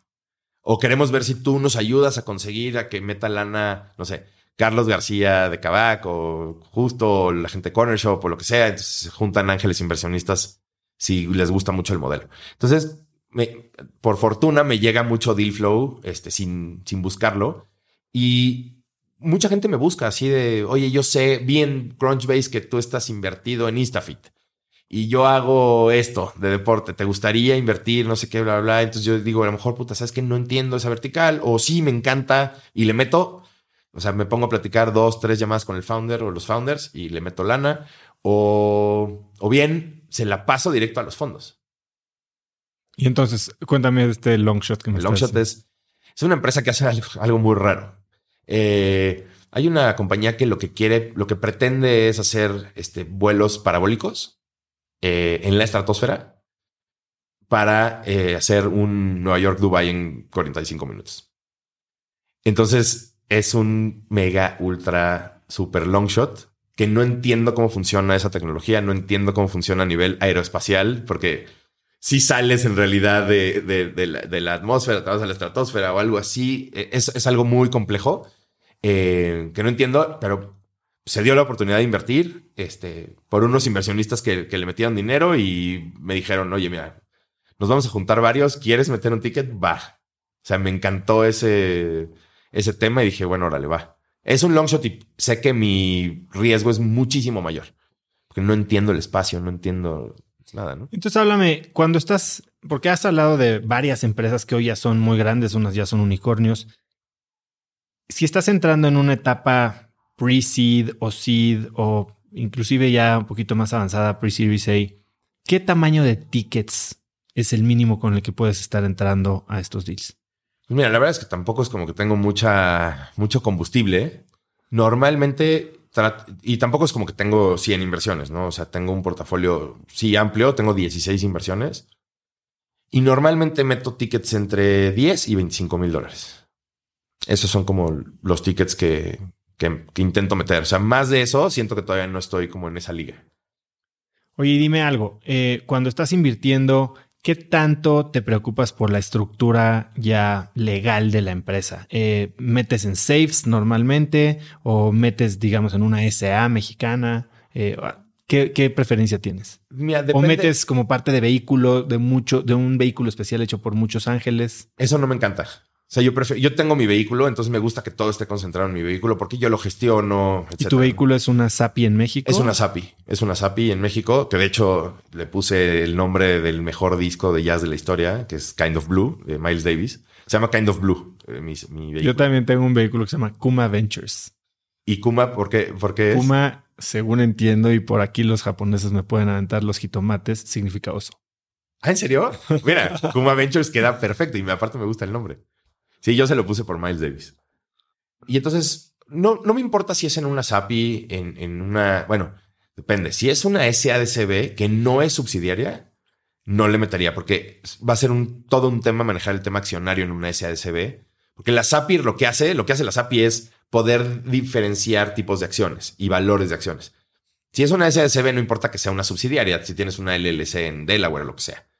Me ibas a preguntar una cosa en específico de eso. No, no, no, porque según entiendo ya la SADCB como que recientemente ya tiene muchas similitudes con una SAPI. Pero bueno, ya no nos vamos a meter a temas legales. Sí. Pero, mira, normalmente si es una compañía que va a crecer en la región, que le van a meter dinero fondos este, de, de- de Estados Unidos, etcétera, pues sí, la, la- la clásica, hay dos clásicas en realidad, es UK Delaware México o es Caimán Delaware México. Esas son las dos estructuras más comunes y van a entrar inversionistas de varios lugares del mundo. Pero eso sucede previo a una serie A. Si vas a entrar en una seed, no esperas que una inversión, un emprendedor tenga una estructura en Caimán. Pues nosotros tuvimos. Pero ustedes empezaron ya con un fondeo Sí. interesante. Sí, sí, sí. O sea, pero nosotros ya sabíamos que queríamos esa estructura desde antes porque la veía, yo la veía venir desde Nazca también. O sea, veía las estructuras legales de todo el portafolio y ya más o menos lo entendía, etcétera. Entonces, para mí era más fácil decir, mira, necesitamos hacer esto, esto y esto. Y ya la serie Seed fue una price round, que normalmente es con un safe. Nosotros ya preferimos hacer un price round porque fue una ronda pues grande, ¿no? O sea, tuvimos la oportunidad de levantar 5 millones de dólares de seed. Entonces fue como de ya vale la pena meter una estructura buena. ¿Y las acciones se emiten desde Caimán o de la de Delaware? Desde Caimán. Sí, se emiten en Caimán. En realidad, la, la LLC de Delaware es una pass-through transparente y después las mexicanas, colombianas, chilenas, etcétera, son subsidiarias nada más. ¿Qué le recomendarías a alguien que quiere empezar a invertir como ángel? ¿Cómo conectarse? Creo que conectarse es la palabra clave. O sea, porque eh, el otro día tuve una llamada súper interesante con varios jóvenes de Puebla. Y ellos son como, son emprendedores, pero en sus sectores, ¿no? O sea, están en, textileros, etcétera, etcétera, ¿no? Y entonces este, me pidieron una llamada para hablar solamente como de cómo hacer angel investing, ¿no? Y entonces yo les decía, ok, es que yo sé que tienen los recursos, o sea, la lana la tienen y se ve que varios de ustedes, bueno, no, no les dije varios de ustedes, todos son muy listos. No, no les dije varios, Tú no. Tú no, exacto. Excepto el de morado, ¿no?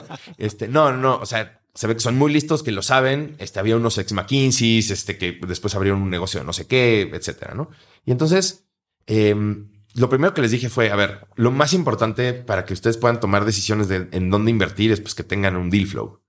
¿Y de dónde les va a llegar ese deal flow? Pues tienen que empezar a trabajar relaciones. O sea, yo te digo, soy muy afortunado porque estoy en medio de todo. Estoy, tengo mucha relación con fondos de venture capital, con varios de private equity que después, pues, algunos emprendedores van con algunos private equities que los acaban mandando con venture capital, etcétera. Con muchos ángeles inversionistas, o sea, básicamente con la primer camada de los de México este, pues somos todos muy amigos, ¿no? Tú, yo, Weather, Carlos García, este, etcétera. Este, y aparte, conozco a los founders de muchas compañías que, o que gente ex Linios o ex Corner Shops o ex Groupons, etcétera, que están levantando muy buenos modelos de negocio. Y pues el deal flow te llega directo. O sea, digo, yo hablé con Ricardo Weather, pues así en un café de, voy a hacer esto. O sea, no creo que a nadie le hubiera podido llegar el deal flow antes que ese café.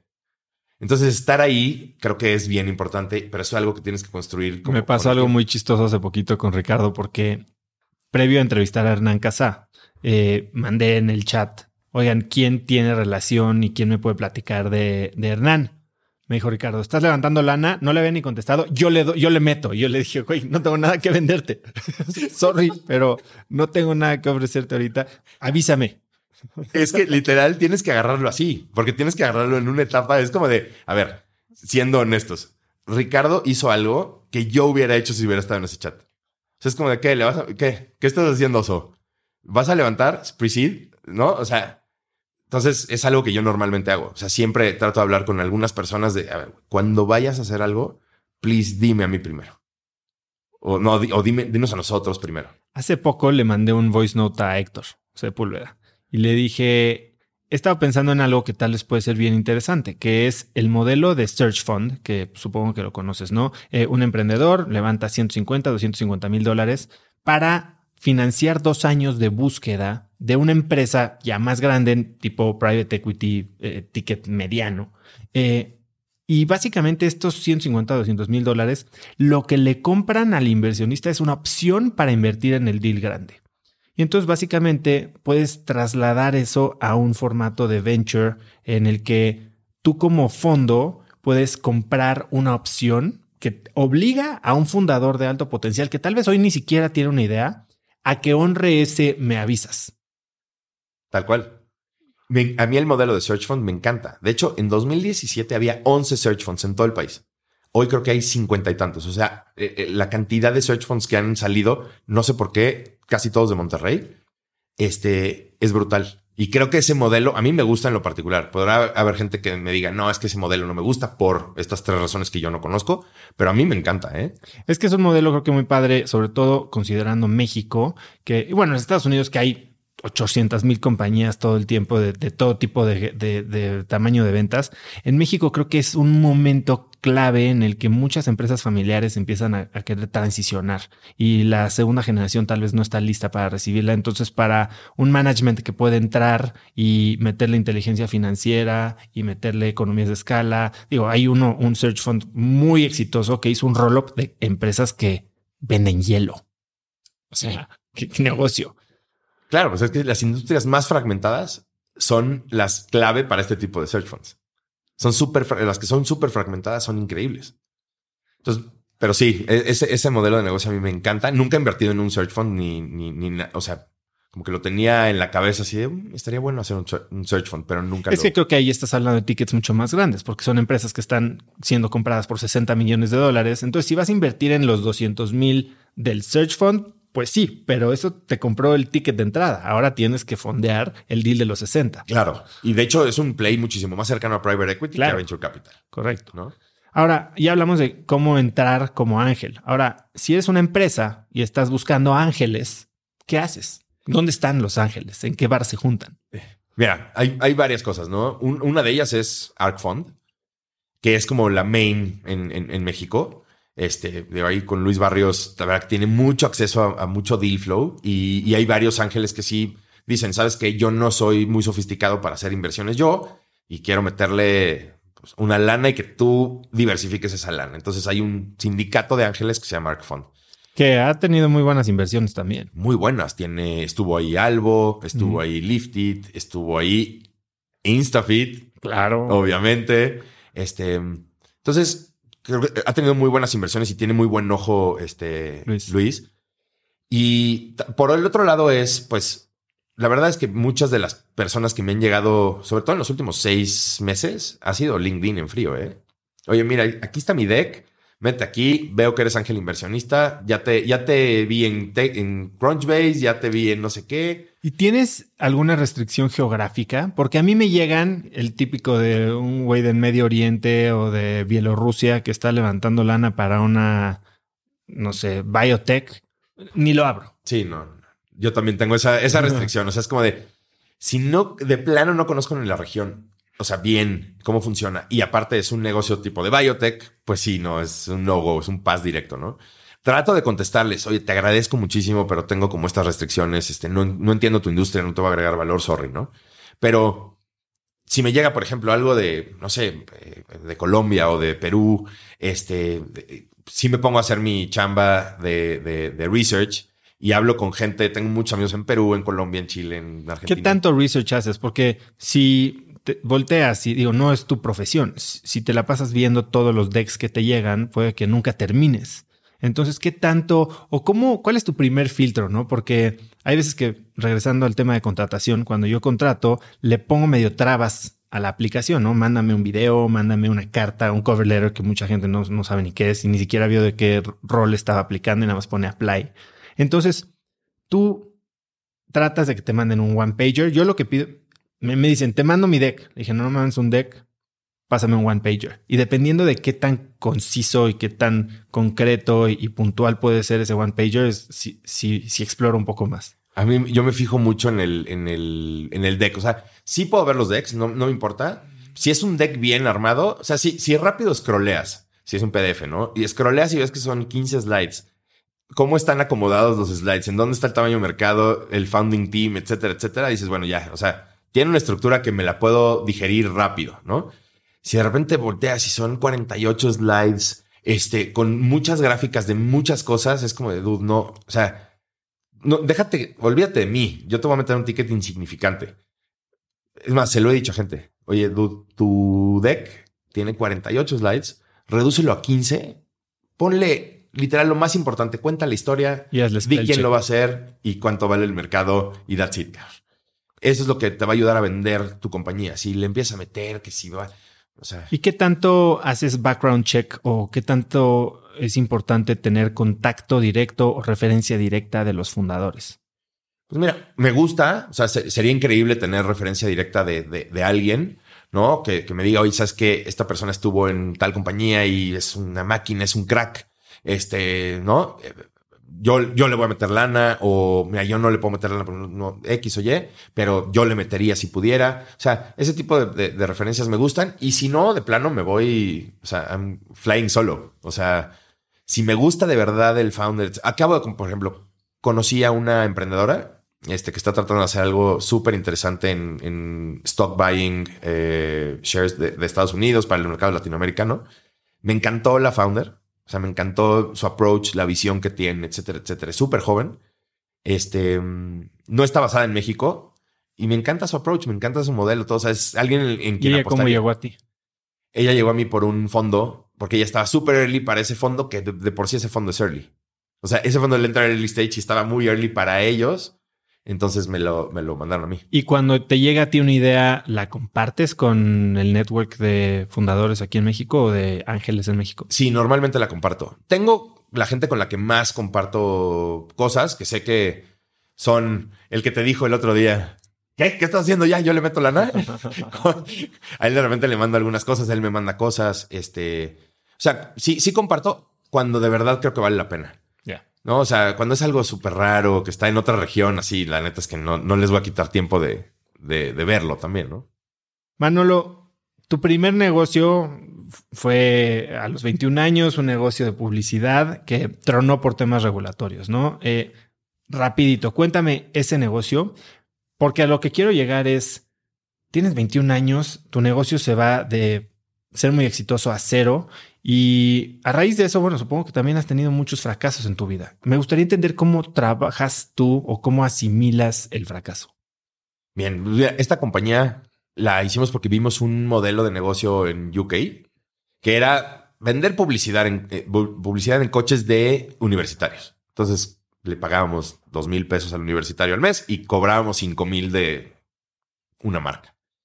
Y entonces era muy sencillo, muy operativo porque había que rotular los coches, etcétera, etcétera. Eh, entonces, la verdad es que no sé si aquí te voy a confesar una cosa. No sé si lo abrí porque realmente fuera un visionario de que quería ser un emprendedor o lo abrí porque no me gustaba estudiar y decía, "Puta, es como o sea, no me gusta ir a la universidad, no, no, no que no me gusta estudiar, de hecho soy alguien que me gusta estudiar, eh, ¿cómo se dice? Eh, eh, solo, o sea, investigar de temas que me gustan, pero la universidad o la escuela en general te, te mete las cosas medio a fuerzas, temas que no me importan, soy muy selectivo para lo que me aprendo y para lo que no. Y no sé si fue entonces un tema de que, ah, es que fui emprendedor muy joven o es como, puta, no va por la, mi lado no va por la escuela, mi tema no va por la escuela, entonces me tengo que poner a hacer algo. Entonces, alguna de esas fue, pasaron ya 20 años, no sé, no sé cuál de las dos fue, pero fue un negocio que sí me, ayudó a aprender muchas cosas. En ese momento se hacían negocios de una manera muy super old school, ¿no? Hasta abrir una compañía era diferente que hoy. Y entonces me enseñó mucho a, a- a poder manejar cosas que iban saliendo. O sea, co- como que cuando estás muy joven y nunca has tenido una experiencia como laboral, laboral a ese nivel, eh, te van saliendo cosas, te van saliendo como de estos, como si fueran este, guantes de box que te van saliendo de hoyos y tú estás en un cuarto y dices, ¿por dónde me salió este? ¿Por qué me pegó aquí? ¿Me dolió? ¿No me dolió tanto? Ya sé que me va a volver a salir. Eso me ayudó. O sea, fue como meterme en una caja donde salían este, guantes de box por todos lados e ir aprendiendo, por lo menos entender que te iban a pegar. Entonces poder ir reaccionando ante esas cosas. Y después, ese, ese fue como un peak brutal, increíble experiencia, bla, bla, bla. Y después vino un valley asqueroso en donde no sabía si ser músico, no sabía si acabar la carrera, no sabía si dedicarme a marketing, ventas, publicidad, este, volverme este, ingeniero. O sea, fue un momento muy raro. De los 22 a los 24 años fue un momento súper, súper raro. Que no sabía realmente qué quería hacer y después como que entré a corporativos y así y ya se estabilizó mi vida un poco. Y entonces, ¿cómo piensas tú del fracaso? O sea, ¿qué haces cuando algo de plano no te sale como lo esperabas? Mira, sí es bien frustrante. O sea, sí soy una persona que me gusta mucho que me salgan las cosas como las planeo, pero tampoco soy exóticamente, este, iba a decir una palabra bastante, este, súper específico para que es, es que no me salió esto con punto y coma, etcétera. No, sí soy, sí soy flexible en eso, pero sí es frustrante a veces que no salgan las cosas como las tenías planeadas a grandes rasgos. Aunque casi nada de lo que planeas te va a salir exactamente como lo, como lo planeaste. O sea, la vida te va llevando a veces por otros caminos que resultan a veces ser mejores que lo que planeaste. Y entonces tienes que un poco embrace it, tienes que abrazar eso y decir, ok, esto me salió muy mal o lo planeé mal porque no estaba poniéndole la visión adecuada. Y, pero la vida me abrió este, este otro camino, o yo me abrí este otro camino que me fui dando cuenta en el tiempo y, y- y me lo aplaudo un poco y, y- hay que, la siguiente hay que ir por ahí. No me cuesta tanto el tema del fracaso. Me cuesta mucho el tema del fracaso si es por algo que yo pude prever y que no, este, que no reaccioné. O sea, que no actué. Es decir, hoy en Fairplay, eh, no sé, tenemos una dependencia de lo comercial y de hacer fundraising, ¿no? De levantar deuda continuamente porque es nuestra materia prima. Y esas dos cosas caen en, mí, ¿no? es mi responsabilidad. Andrew, su responsabilidad es operar y crear producto, ¿no? Y tecnología. Entonces, si yo no hago bien ese trabajo y recae en mí esa responsabilidad, creo que sí me podría ir a la lona. O sea, creo que sí sería un fracaso que me dolería mucho si dependiera de mí. Ahora, si, no sé, si hay un tema regulatorio, si hay un tema de que por cualquier motivo hizo shrink el tema de venture capital y no hubo más inversión y no pudimos levantar, pero íbamos muy bien y bueno, ya, ya salió un poco más de mi, de mi, de mi, de mi, ¿cómo se dice? Este, de mi responsabilidad, de mi, de mi control, ¿no? Entonces ahí no me afectaría tanto, pero si es por mí, con algo que yo pude activar, que yo pude hacer, creo que sí me frustraría brutal. O sea, ese sería un fracaso mal. Al final del día sabemos que no podemos controlar todo, pero tenemos que asumir responsabilidad por cómo reaccionamos ante las cosas. ¿Tú tienes algún porque seguramente te ha pasado en el pasado que algo no se da y sí eres responsable tú.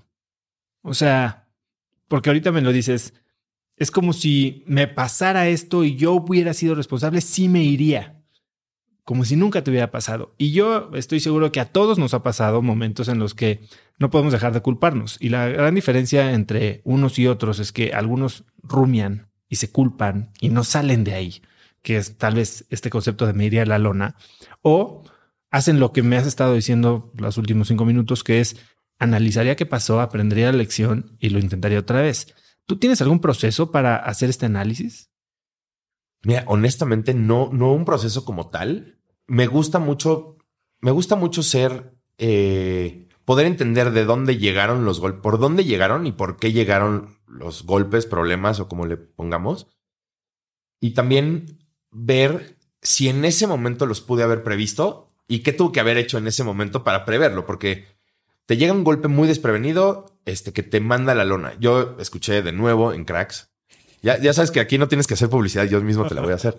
Este, el episodio de, el episodio de Ferlelo, de la REA, de OLVP, que decía eh, que todo mundo hablaba de los fracasos como, como algo buenísimo y todo. Y Fer decía algo bastante interesante. Decía, a ver, sí está bien que fracases, que, que, que, que, algo no vaya bien sin que te mate.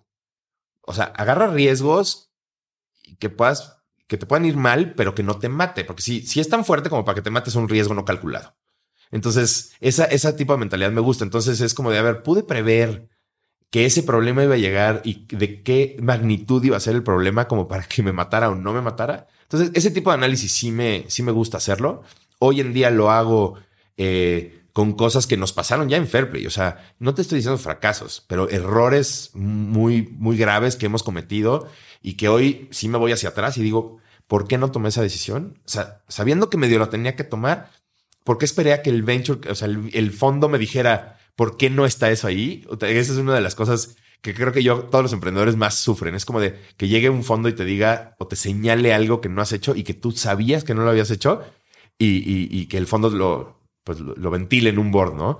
Eh, ¿Por qué no reaccioné? ¿Por qué no hice eso? O sea, me gusta hacerlo también on the road. O sea, cosas, errores que yo cometí hace poco, analizarlos y decir, no, no me tiene que volver a pasar esto porque no quiero que por un error de este estilo, no de esta magnitud, pero de este estilo, pues la compañía se vaya al carajo, ¿no? Entonces hasta medio paranoid puedo ser así de ¿qué, errores no voy a cometer en el futuro y irlo haciendo como... ¿Y llevas medio algún registro o, confías en tu memoria? Porque hace poco platicaba yo sobre justo ese tema de, de asimilar o de integrar y aprender del fracaso y cómo destilar estos primeros principios. Y hay gente que hasta los tiene, va armando su, su, su reglamento personal con estas reglas de oro de nunca olvides qué tal, ¿no? Eh, nunca dejes de hablarle al prospecto el día antes del cierre. Eh, ¿Tienes algún tipo de registro o lo recuerdas tú o tratas simplemente de integrarlo y, y fluir? Es que lo tengo dividido en dos. En realidad es el main problem, que ese sí lo tengo en mi cabeza, porque eso o sea, fue la causa principal del gran problema. Este, por ejemplo, no haber contratado a X perfil eh, el año pasado fue un error garrafal de nuestro lado.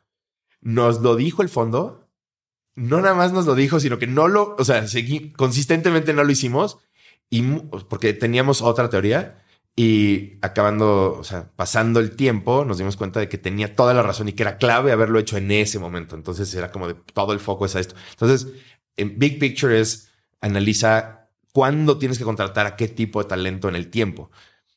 Mini tasks son las demás cosas. O sea, lo de, por ejemplo, eh, mándale un mail al fondo después de haber tenido una llamada con él, mándale la minuta, la minuta, un agradecimiento, cuáles son los next steps. Esos ya son como tasks que tengo que lo voy haciendo on the road en mi skill, en mi task este, manager de Microsoft. Lo voy haciendo y ya no se me olvida porque yo no, no puedes confiar en mi memoria. O sea, porque hay muchas, con muchas cosas pasando al mismo tiempo. ¿Qué, usas para no confiar en tu memoria? ¿Qué herramientas usas? Normalmente uso To-Dos de Microsoft. O sea, nosotros, por mi queridísimo socio que le gusta más Microsoft que Google, que yo soy más Google Guy, este, usamos Microsoft, toda la suite. Y entonces yo para muchas, por ejemplo, para hacer fundraising uso Planner. Entonces me voy poniendo mis stages de first call, second call, este, shows interest, este, deck, send, etcétera. Tengo todo mi pipeline ahí y uso Planner para eso y para otras cosas, ¿no? Para otros proyectos como en lo particular. Por ejemplo, eh, head, no headhunting, sino reclutamiento. Tengo mi planner también. Además de que lo tenemos en el CRM, yo tengo a mis candidatos que yo me pongo explicaciones y todo en, en mis stages de, y los pongo así, perfiles para el futuro y les pongo una fecha. Y de repente me avisa esa cosa y me dice, este, este data science sería buenísimo, y pero creo que para esta etapa es buena. ¿No? Cuando ya tengamos X cantidad de más lana en el banco, lo que sea. Eh, y entonces uso mucho Planner, uso To-Dos y uso Notes.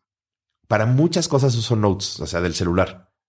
Eh, no tengo muchos más hacks, pero diría que el más importante de todos para organizarme es el calendario de mi teléfono. O sea, ese, si no está en mi calendario, no existe, ese aplica para mí. Soy fiel creyente de eso. Sí.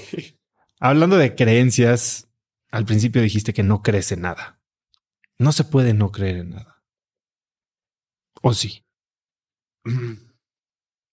Bueno, no creo en absolutamente nada religioso. A lo mejor no soy tan expresivo con eso. O sea, nada que tenga que ver con algo sobrenatural. Eh, o sea, no eres espiritual. Nada. O sea, no soy ni espiritual. Y, a veces es como todo el mundo dice: es que yo no soy religioso, yo soy espiritual. Pero yo creo que ni siquiera yo, yo, yo no me considero ni siquiera espiritual. O sea, ni siquiera a ese nivel. Ok, vamos a llevarlo un poquito más allá. Algo científico. Eh, algo que no sé, y no sé si ni siquiera decirle científico, ¿no? Pero hablando de Joe Dispensa, ¿sabes quién es Joe Dispensa? Sí, he oído de él y por ti, creo. Bueno, probablemente. Pero Joe Dispensa se mete mucho a la teoría de cuántica, de cómo estamos interconectados, todos somos onda y partícula al mismo tiempo, y eso hace que todos seamos uno, ¿no? O sea, por, por hablar de alguna de estas eh, teorías o tendencias o, creencias, ¿qué hay para ti? O sea, cuando te despiertas porque dices que eres muy agradecido, ¿a quién le agradeces? ¿O a qué? ¿O a, a quién le pides? Fíjate que es una pregunta súper buena que yo mismo a veces me pregunto, porque a mí, me gusta ser muy agradecido, ¿no? Eh, no sé, cuando me despierto digo, una más, ¿no? O sea, una más que estoy aquí, yo sí disfruto mucho vivir, ¿no? Eh, o sea, sí sería, sí sería así party pooper este, morirte. Para mí sí es así como, qué mal porque me la estoy pasando muy bien. Soy de esas personas afortunadas como poca gente en el mundo que la verdad puedo decir, vivir es increíble, como ya sabes quién, ¿no? Este, entonces, soy muy agradecido, pero a veces cuando agradezco, yo mismo me, me autobuleo de, ¿a quién le hablas, brother? ¿No? Entonces, como que simplemente agradezco, estoy agradecido con la vida de que, de que no me morí, ¿no? O sea, ayer en la noche. Entonces, como que no, realmente no sé a quién le estoy agradeciendo, simplemente me gusta el sentimiento de ser agradecido, como que simplemente el sentirme agradecido ya me, me hace bien a mí. O sea, como que no se lo, sin decírselo a nadie, me hace bien a mí. Y soy muy agradecido en general, o sea, ya hablando a nivel humano, me gusta ser muy agradecido en general con la gente, ¿no? O sea, la gente que te abre su casa, la gente que te abre su corazón, su cabeza, su tiempo para escuchar, etcétera. O sea, soy muy agradecido en general. Entonces, cuando se trata de algo más efímero como agradecer que estás vivo, pues simplemente lo hago como el aire un poco. Y hablando de estar vivos y de disfrutar la vida, también dices que te quedan 40, 45 años, ¿no? Como que veo que tu, tu confianza en Life Extension todavía no es este No, es muy plena. Parece que no has invertido en eso. No, todavía biotech me falta. Es una de las cosas que me falta invertir. No, pero es que en realidad mi tema es que no sé cuándo vaya a llegar el life extension mainstream. Ese es el tema. ¿Y qué va a pasar? Por ejemplo, yo tengo esta duda y no sé si tú la tengas. Cuando llega algo mainstream que va a llegar en, en determinado tiempo, yo no sé si el life extension va a ser que te van a mejorar físicamente y mentalmente el cuerpo como para que tú digas, yo quiero estar como estaba cuando tenía 40. Es que, a ver, el life extension en ese sentido lleva pasando desde hace 100 años. O sea, la, expectativa de vida eran 25 años en los 1700 y hoy estamos en 85 y probablemente cuando tú tengas 85 va a ser 100 o 105. Claro, pero es extension. Extension. Eso es extension. No, no estoy hablando de inmortalidad ni de upload a la nube, ni, o sea. Sí, sí, sí. Es que me gustaría también entender, o sea, todo depende del timing de cuando salga el Life Extension, cuántos años voy a tener yo. O sea, porque a mí lo que me gustaría ver es, en lo que yo sí creo es que puedas tener regeneración celular y que puedas realmente tener una muy buena vida, aunque tengas 70 años, que tengas un físicamente y mentalmente estés muy bien porque tienes algún proceso de regeneración celular. Eso sí me encantaría. O sea, ahí sí ya empezaría a pensar, pero no he visto todavía mucho de eso ni de cómo vaya a llegar a ser mainstream eso, incluyendo el life extension. Es que para mí las dos son importantes porque si me extienden la vida, pero yo ya estoy, ya estoy todo decrépito. Correcto. Es como, no, no, ya no le extiendan, güey, ya arpón, vámonos. Ahí muere. o sea, ya, perdón. Oye, y en ese sentido, si mañana terminara tu vida y llegara ese party pooper, ¿de qué te estarías quedando con ganas? Uf, mira, es una buena pregunta. Me hubiera gustado más estar más con mi hermano, por ejemplo. Vivimos separados desde hace muchos años. Mi hermano se fue a vivir a Playa del Carmen súper chavito. Hace 18 o algo así. Entonces lo veo poco y es de mis personas favoritas del mundo. Lo veo poco, me refiero, o sea, lo veo tres veces al año, trato de ir a Playa del Carmen, etcétera, pero es un dude que extraño demasiado. Que me la paso muy bien con él. Creo que diría, hubiera ido más. Este, o me hubiera encantado que él viniera más. Él es un hater del DF. Este, y no me arrepentiría de muchas cosas más. O sea, como que he, hecho la gran mayoría de las cosas que he querido en el timing, o sea, que se me ha dado en el timing que, ha tenido que pasar. He hecho la gran mayoría de las cosas que he querido. Obviamente me encantaría poder seguir haciendo lo que más disfruto. O sea, me, arrepentiría más de cosas que van a pasar en el futuro o que quiero que pasen en el futuro de, las que pasaron antes. Porque las de antes, pues ya, o sea, they're gone. Eh, me hubiera encantado acabar la carrera por un tema de empecé, la acabé. No me hubiera servido para nada exactamente. Me, hubiera servido para exactamente igual de lo que me sirve hoy. O sea, nada. ¿No? O sea, pero lo hubiera acabado. O sea, como que hubiera dicho, ah, porque, o sea, me hubiera costado poco acabarla. Alguien que hoy está estudiando la carrera y no está convencido, le dirías, termínala. No, ¿Sabes qué le diría antes de eso? Estudia lo que te apasione. Si te, si te gusta estudiar historia del arte, estudia historia del arte si estudias administración de empresas, a ver, lo que aprendes en la universidad es como el punto, perdón mi expresión, pero el punto nalga por ciento de lo que realmente significa la vida de los negocios y allá afuera. Entonces, si de verdad quieres estudiar algo cuatro años y le vas a dedicar tiempo, disciplina, etcétera, etcétera, pues si, quieres estudiar arte, estudiarte. Si quieres estudiar música, estudia música. O este, los, los poetas que estudian literatura o algo así, estudia eso. Entonces, les diría eso. Pero si acabas, si empiezas algo, acábalo. Si no vas a estudiar, pues entonces nunca estudies. Entonces ponte a trabajar desde muy joven. Eso les diría. Manolo, hablando de los próximos 12 meses, ¿cuál es el proyecto que más energía, atención y emoción te trae ahorita a la vida? 100% fair play, diría. ¿Qué aspecto de fair play? Mira, ahorita estamos en un proceso súper interesante porque estamos en un proceso de fundraising brutal desde que empezó este año, este, deuda, equity, o sea, procesos que son complejos, largos. Em, yo estoy muy enfocado en eso y en lo comercial. Yo creo que ya me voy a dedicar el resto de mi, de mi vida en Fairplay a tener que ver siempre con fundraising, porque como te decía, nuestra materia prima es capital y entonces pues siempre tengo que estar en ese, en ese loop. Pero yo creo que el proceso más importante sería lanzar nuestra plataforma freemium mainstream, ahora sí. Este, o sea, Fairplay Insights, este, lo vamos a hacer completamente freemium en toda la, en toda la región para que todos los e-commerce se puedan conectar independientemente de si quieren un crédito o no. Entonces, ese es como nuestro proyecto más ambicioso hoy. ¿Y cuándo tienen pensado el lanzamiento? Ya empezamos con la beta, o sea, empezamos a lanzar de manera un poquito más eh, en, en, en, eh, perdón. en privado. Sí, como en privado un poco. Este, y la idea ahora es terminar un poco la estrategia de diseñar la estrategia de growth que necesitamos tener para ese producto en específico, independientemente de la estrategia de marketing para inbound. Digo. ¿Y, cuál es la estrategia de este producto de Insight? O sea, ¿lo quieres hacer como un negocio standalone, como un SaaS que, que genere ingresos eventualmente o como un inbound marketing tool? Es un inbound marketing tool para, para nosotros es, va a ser eso, va a ser básicamente una plataforma de lead generation para nosotros, pero en realidad lo que queremos es agregarle valor de manera completamente gratuita a todos los, a todos los e-commerce de, de, Latinoamérica. Esa es un poco la tirada y es, es bien, es bien fuerte porque las, la, estrategia que tienes que hacer detrás de growth para un producto de esas, con esas características, etcétera. Es más, el que sea gratuito a veces es un feature, pero por otro lado es como de cómo. Correcto. Es gratuito. O sea, es que es gratuito, ¿no? Entonces queremos agregar tal valor que la gente diga, ok, o sea, esta es una herramienta que me puede ayudar para tomar, para estas tres cosas. O sea, no, no queremos resolver todos los problemas del e-commerce del mundo con una plataforma. O sea, queremos resolver tres o cuatro muy bien. ¿Cuáles? Y agregar valor. Como te decía al inicio, consolidar, depurar, o sea, ayudarte a entender la data y que tomes decisiones o que nosotros te empujemos a que tomes decisiones con ciertos datos que tengas en tu, en, tu, en tus KPIs. Manolo, eh, sé que te tienes que ir a un call pronto y igual lo tomas aquí.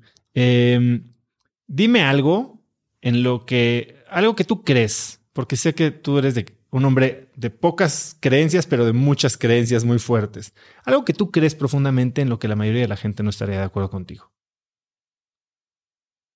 Hijo, es que regresaría un poco al tema de, regresaría un poco al tema, yo, yo creo que somos una cosa maravillosa como humanidad, pero creo que en lo que sí estoy en desacuerdo con la gran mayoría del mundo, y entiendo de dónde viene su, su necesidad de creer que venimos de ahí, yo sí creo, o sea, es más, soy tan friki, si puedo ahondar un poquito, profundizar.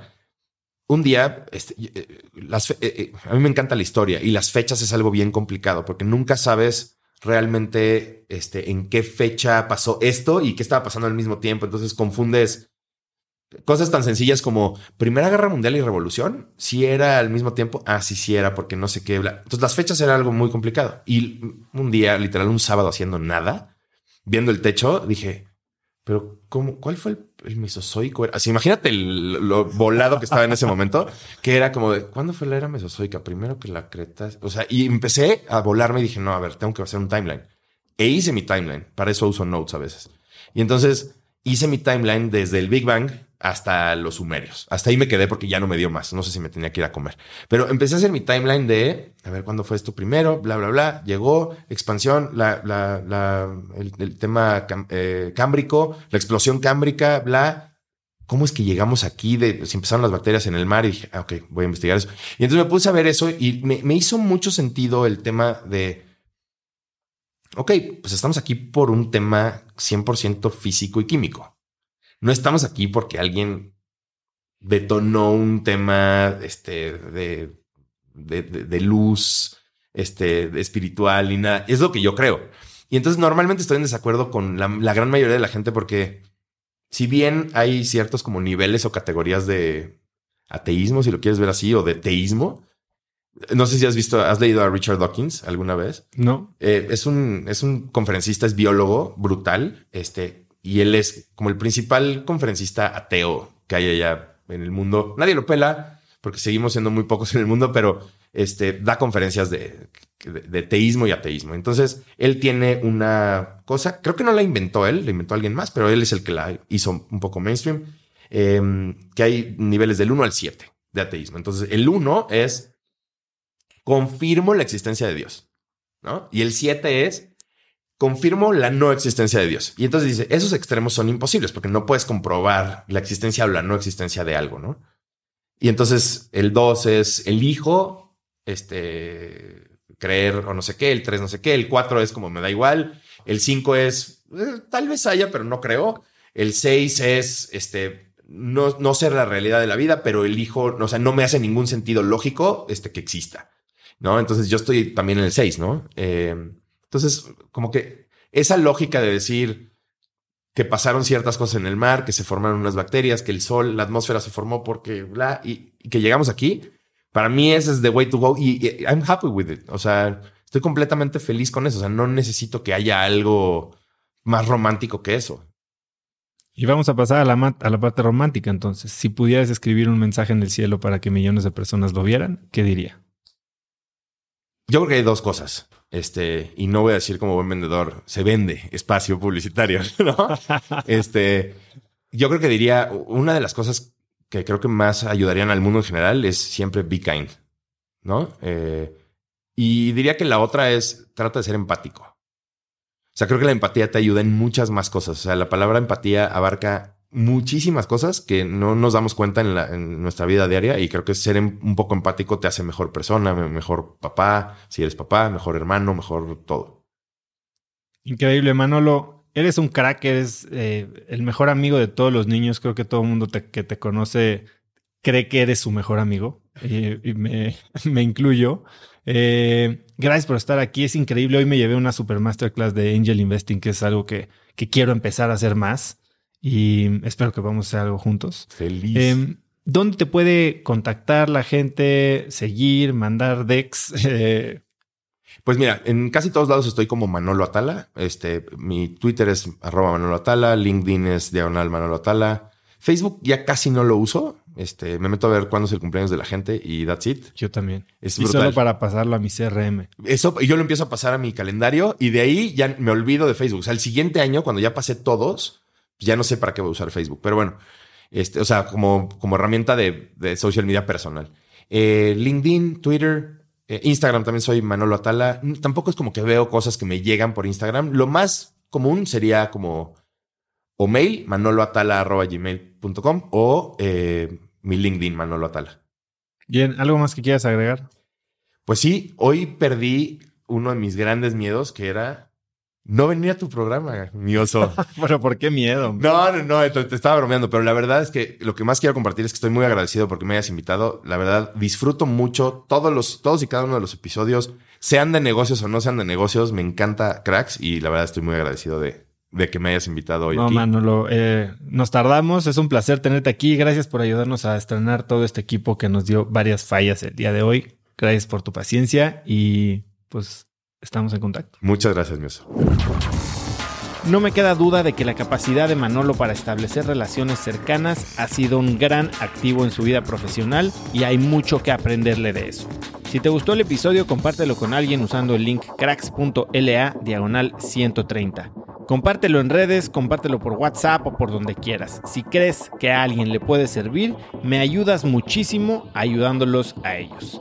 También sigue Cracks Podcast en Spotify o suscríbete en iTunes y califícanos ahí con 5 estrellas para que más gente nos encuentre y así tengamos más y mejores invitados. Mencióname en Instagram o Twitter con la lección que más te llevas como arroba osotrava y no olvides mencionar a Manolo, le encanta que lo mencionen, en Instagram como arroba Manolo Atala.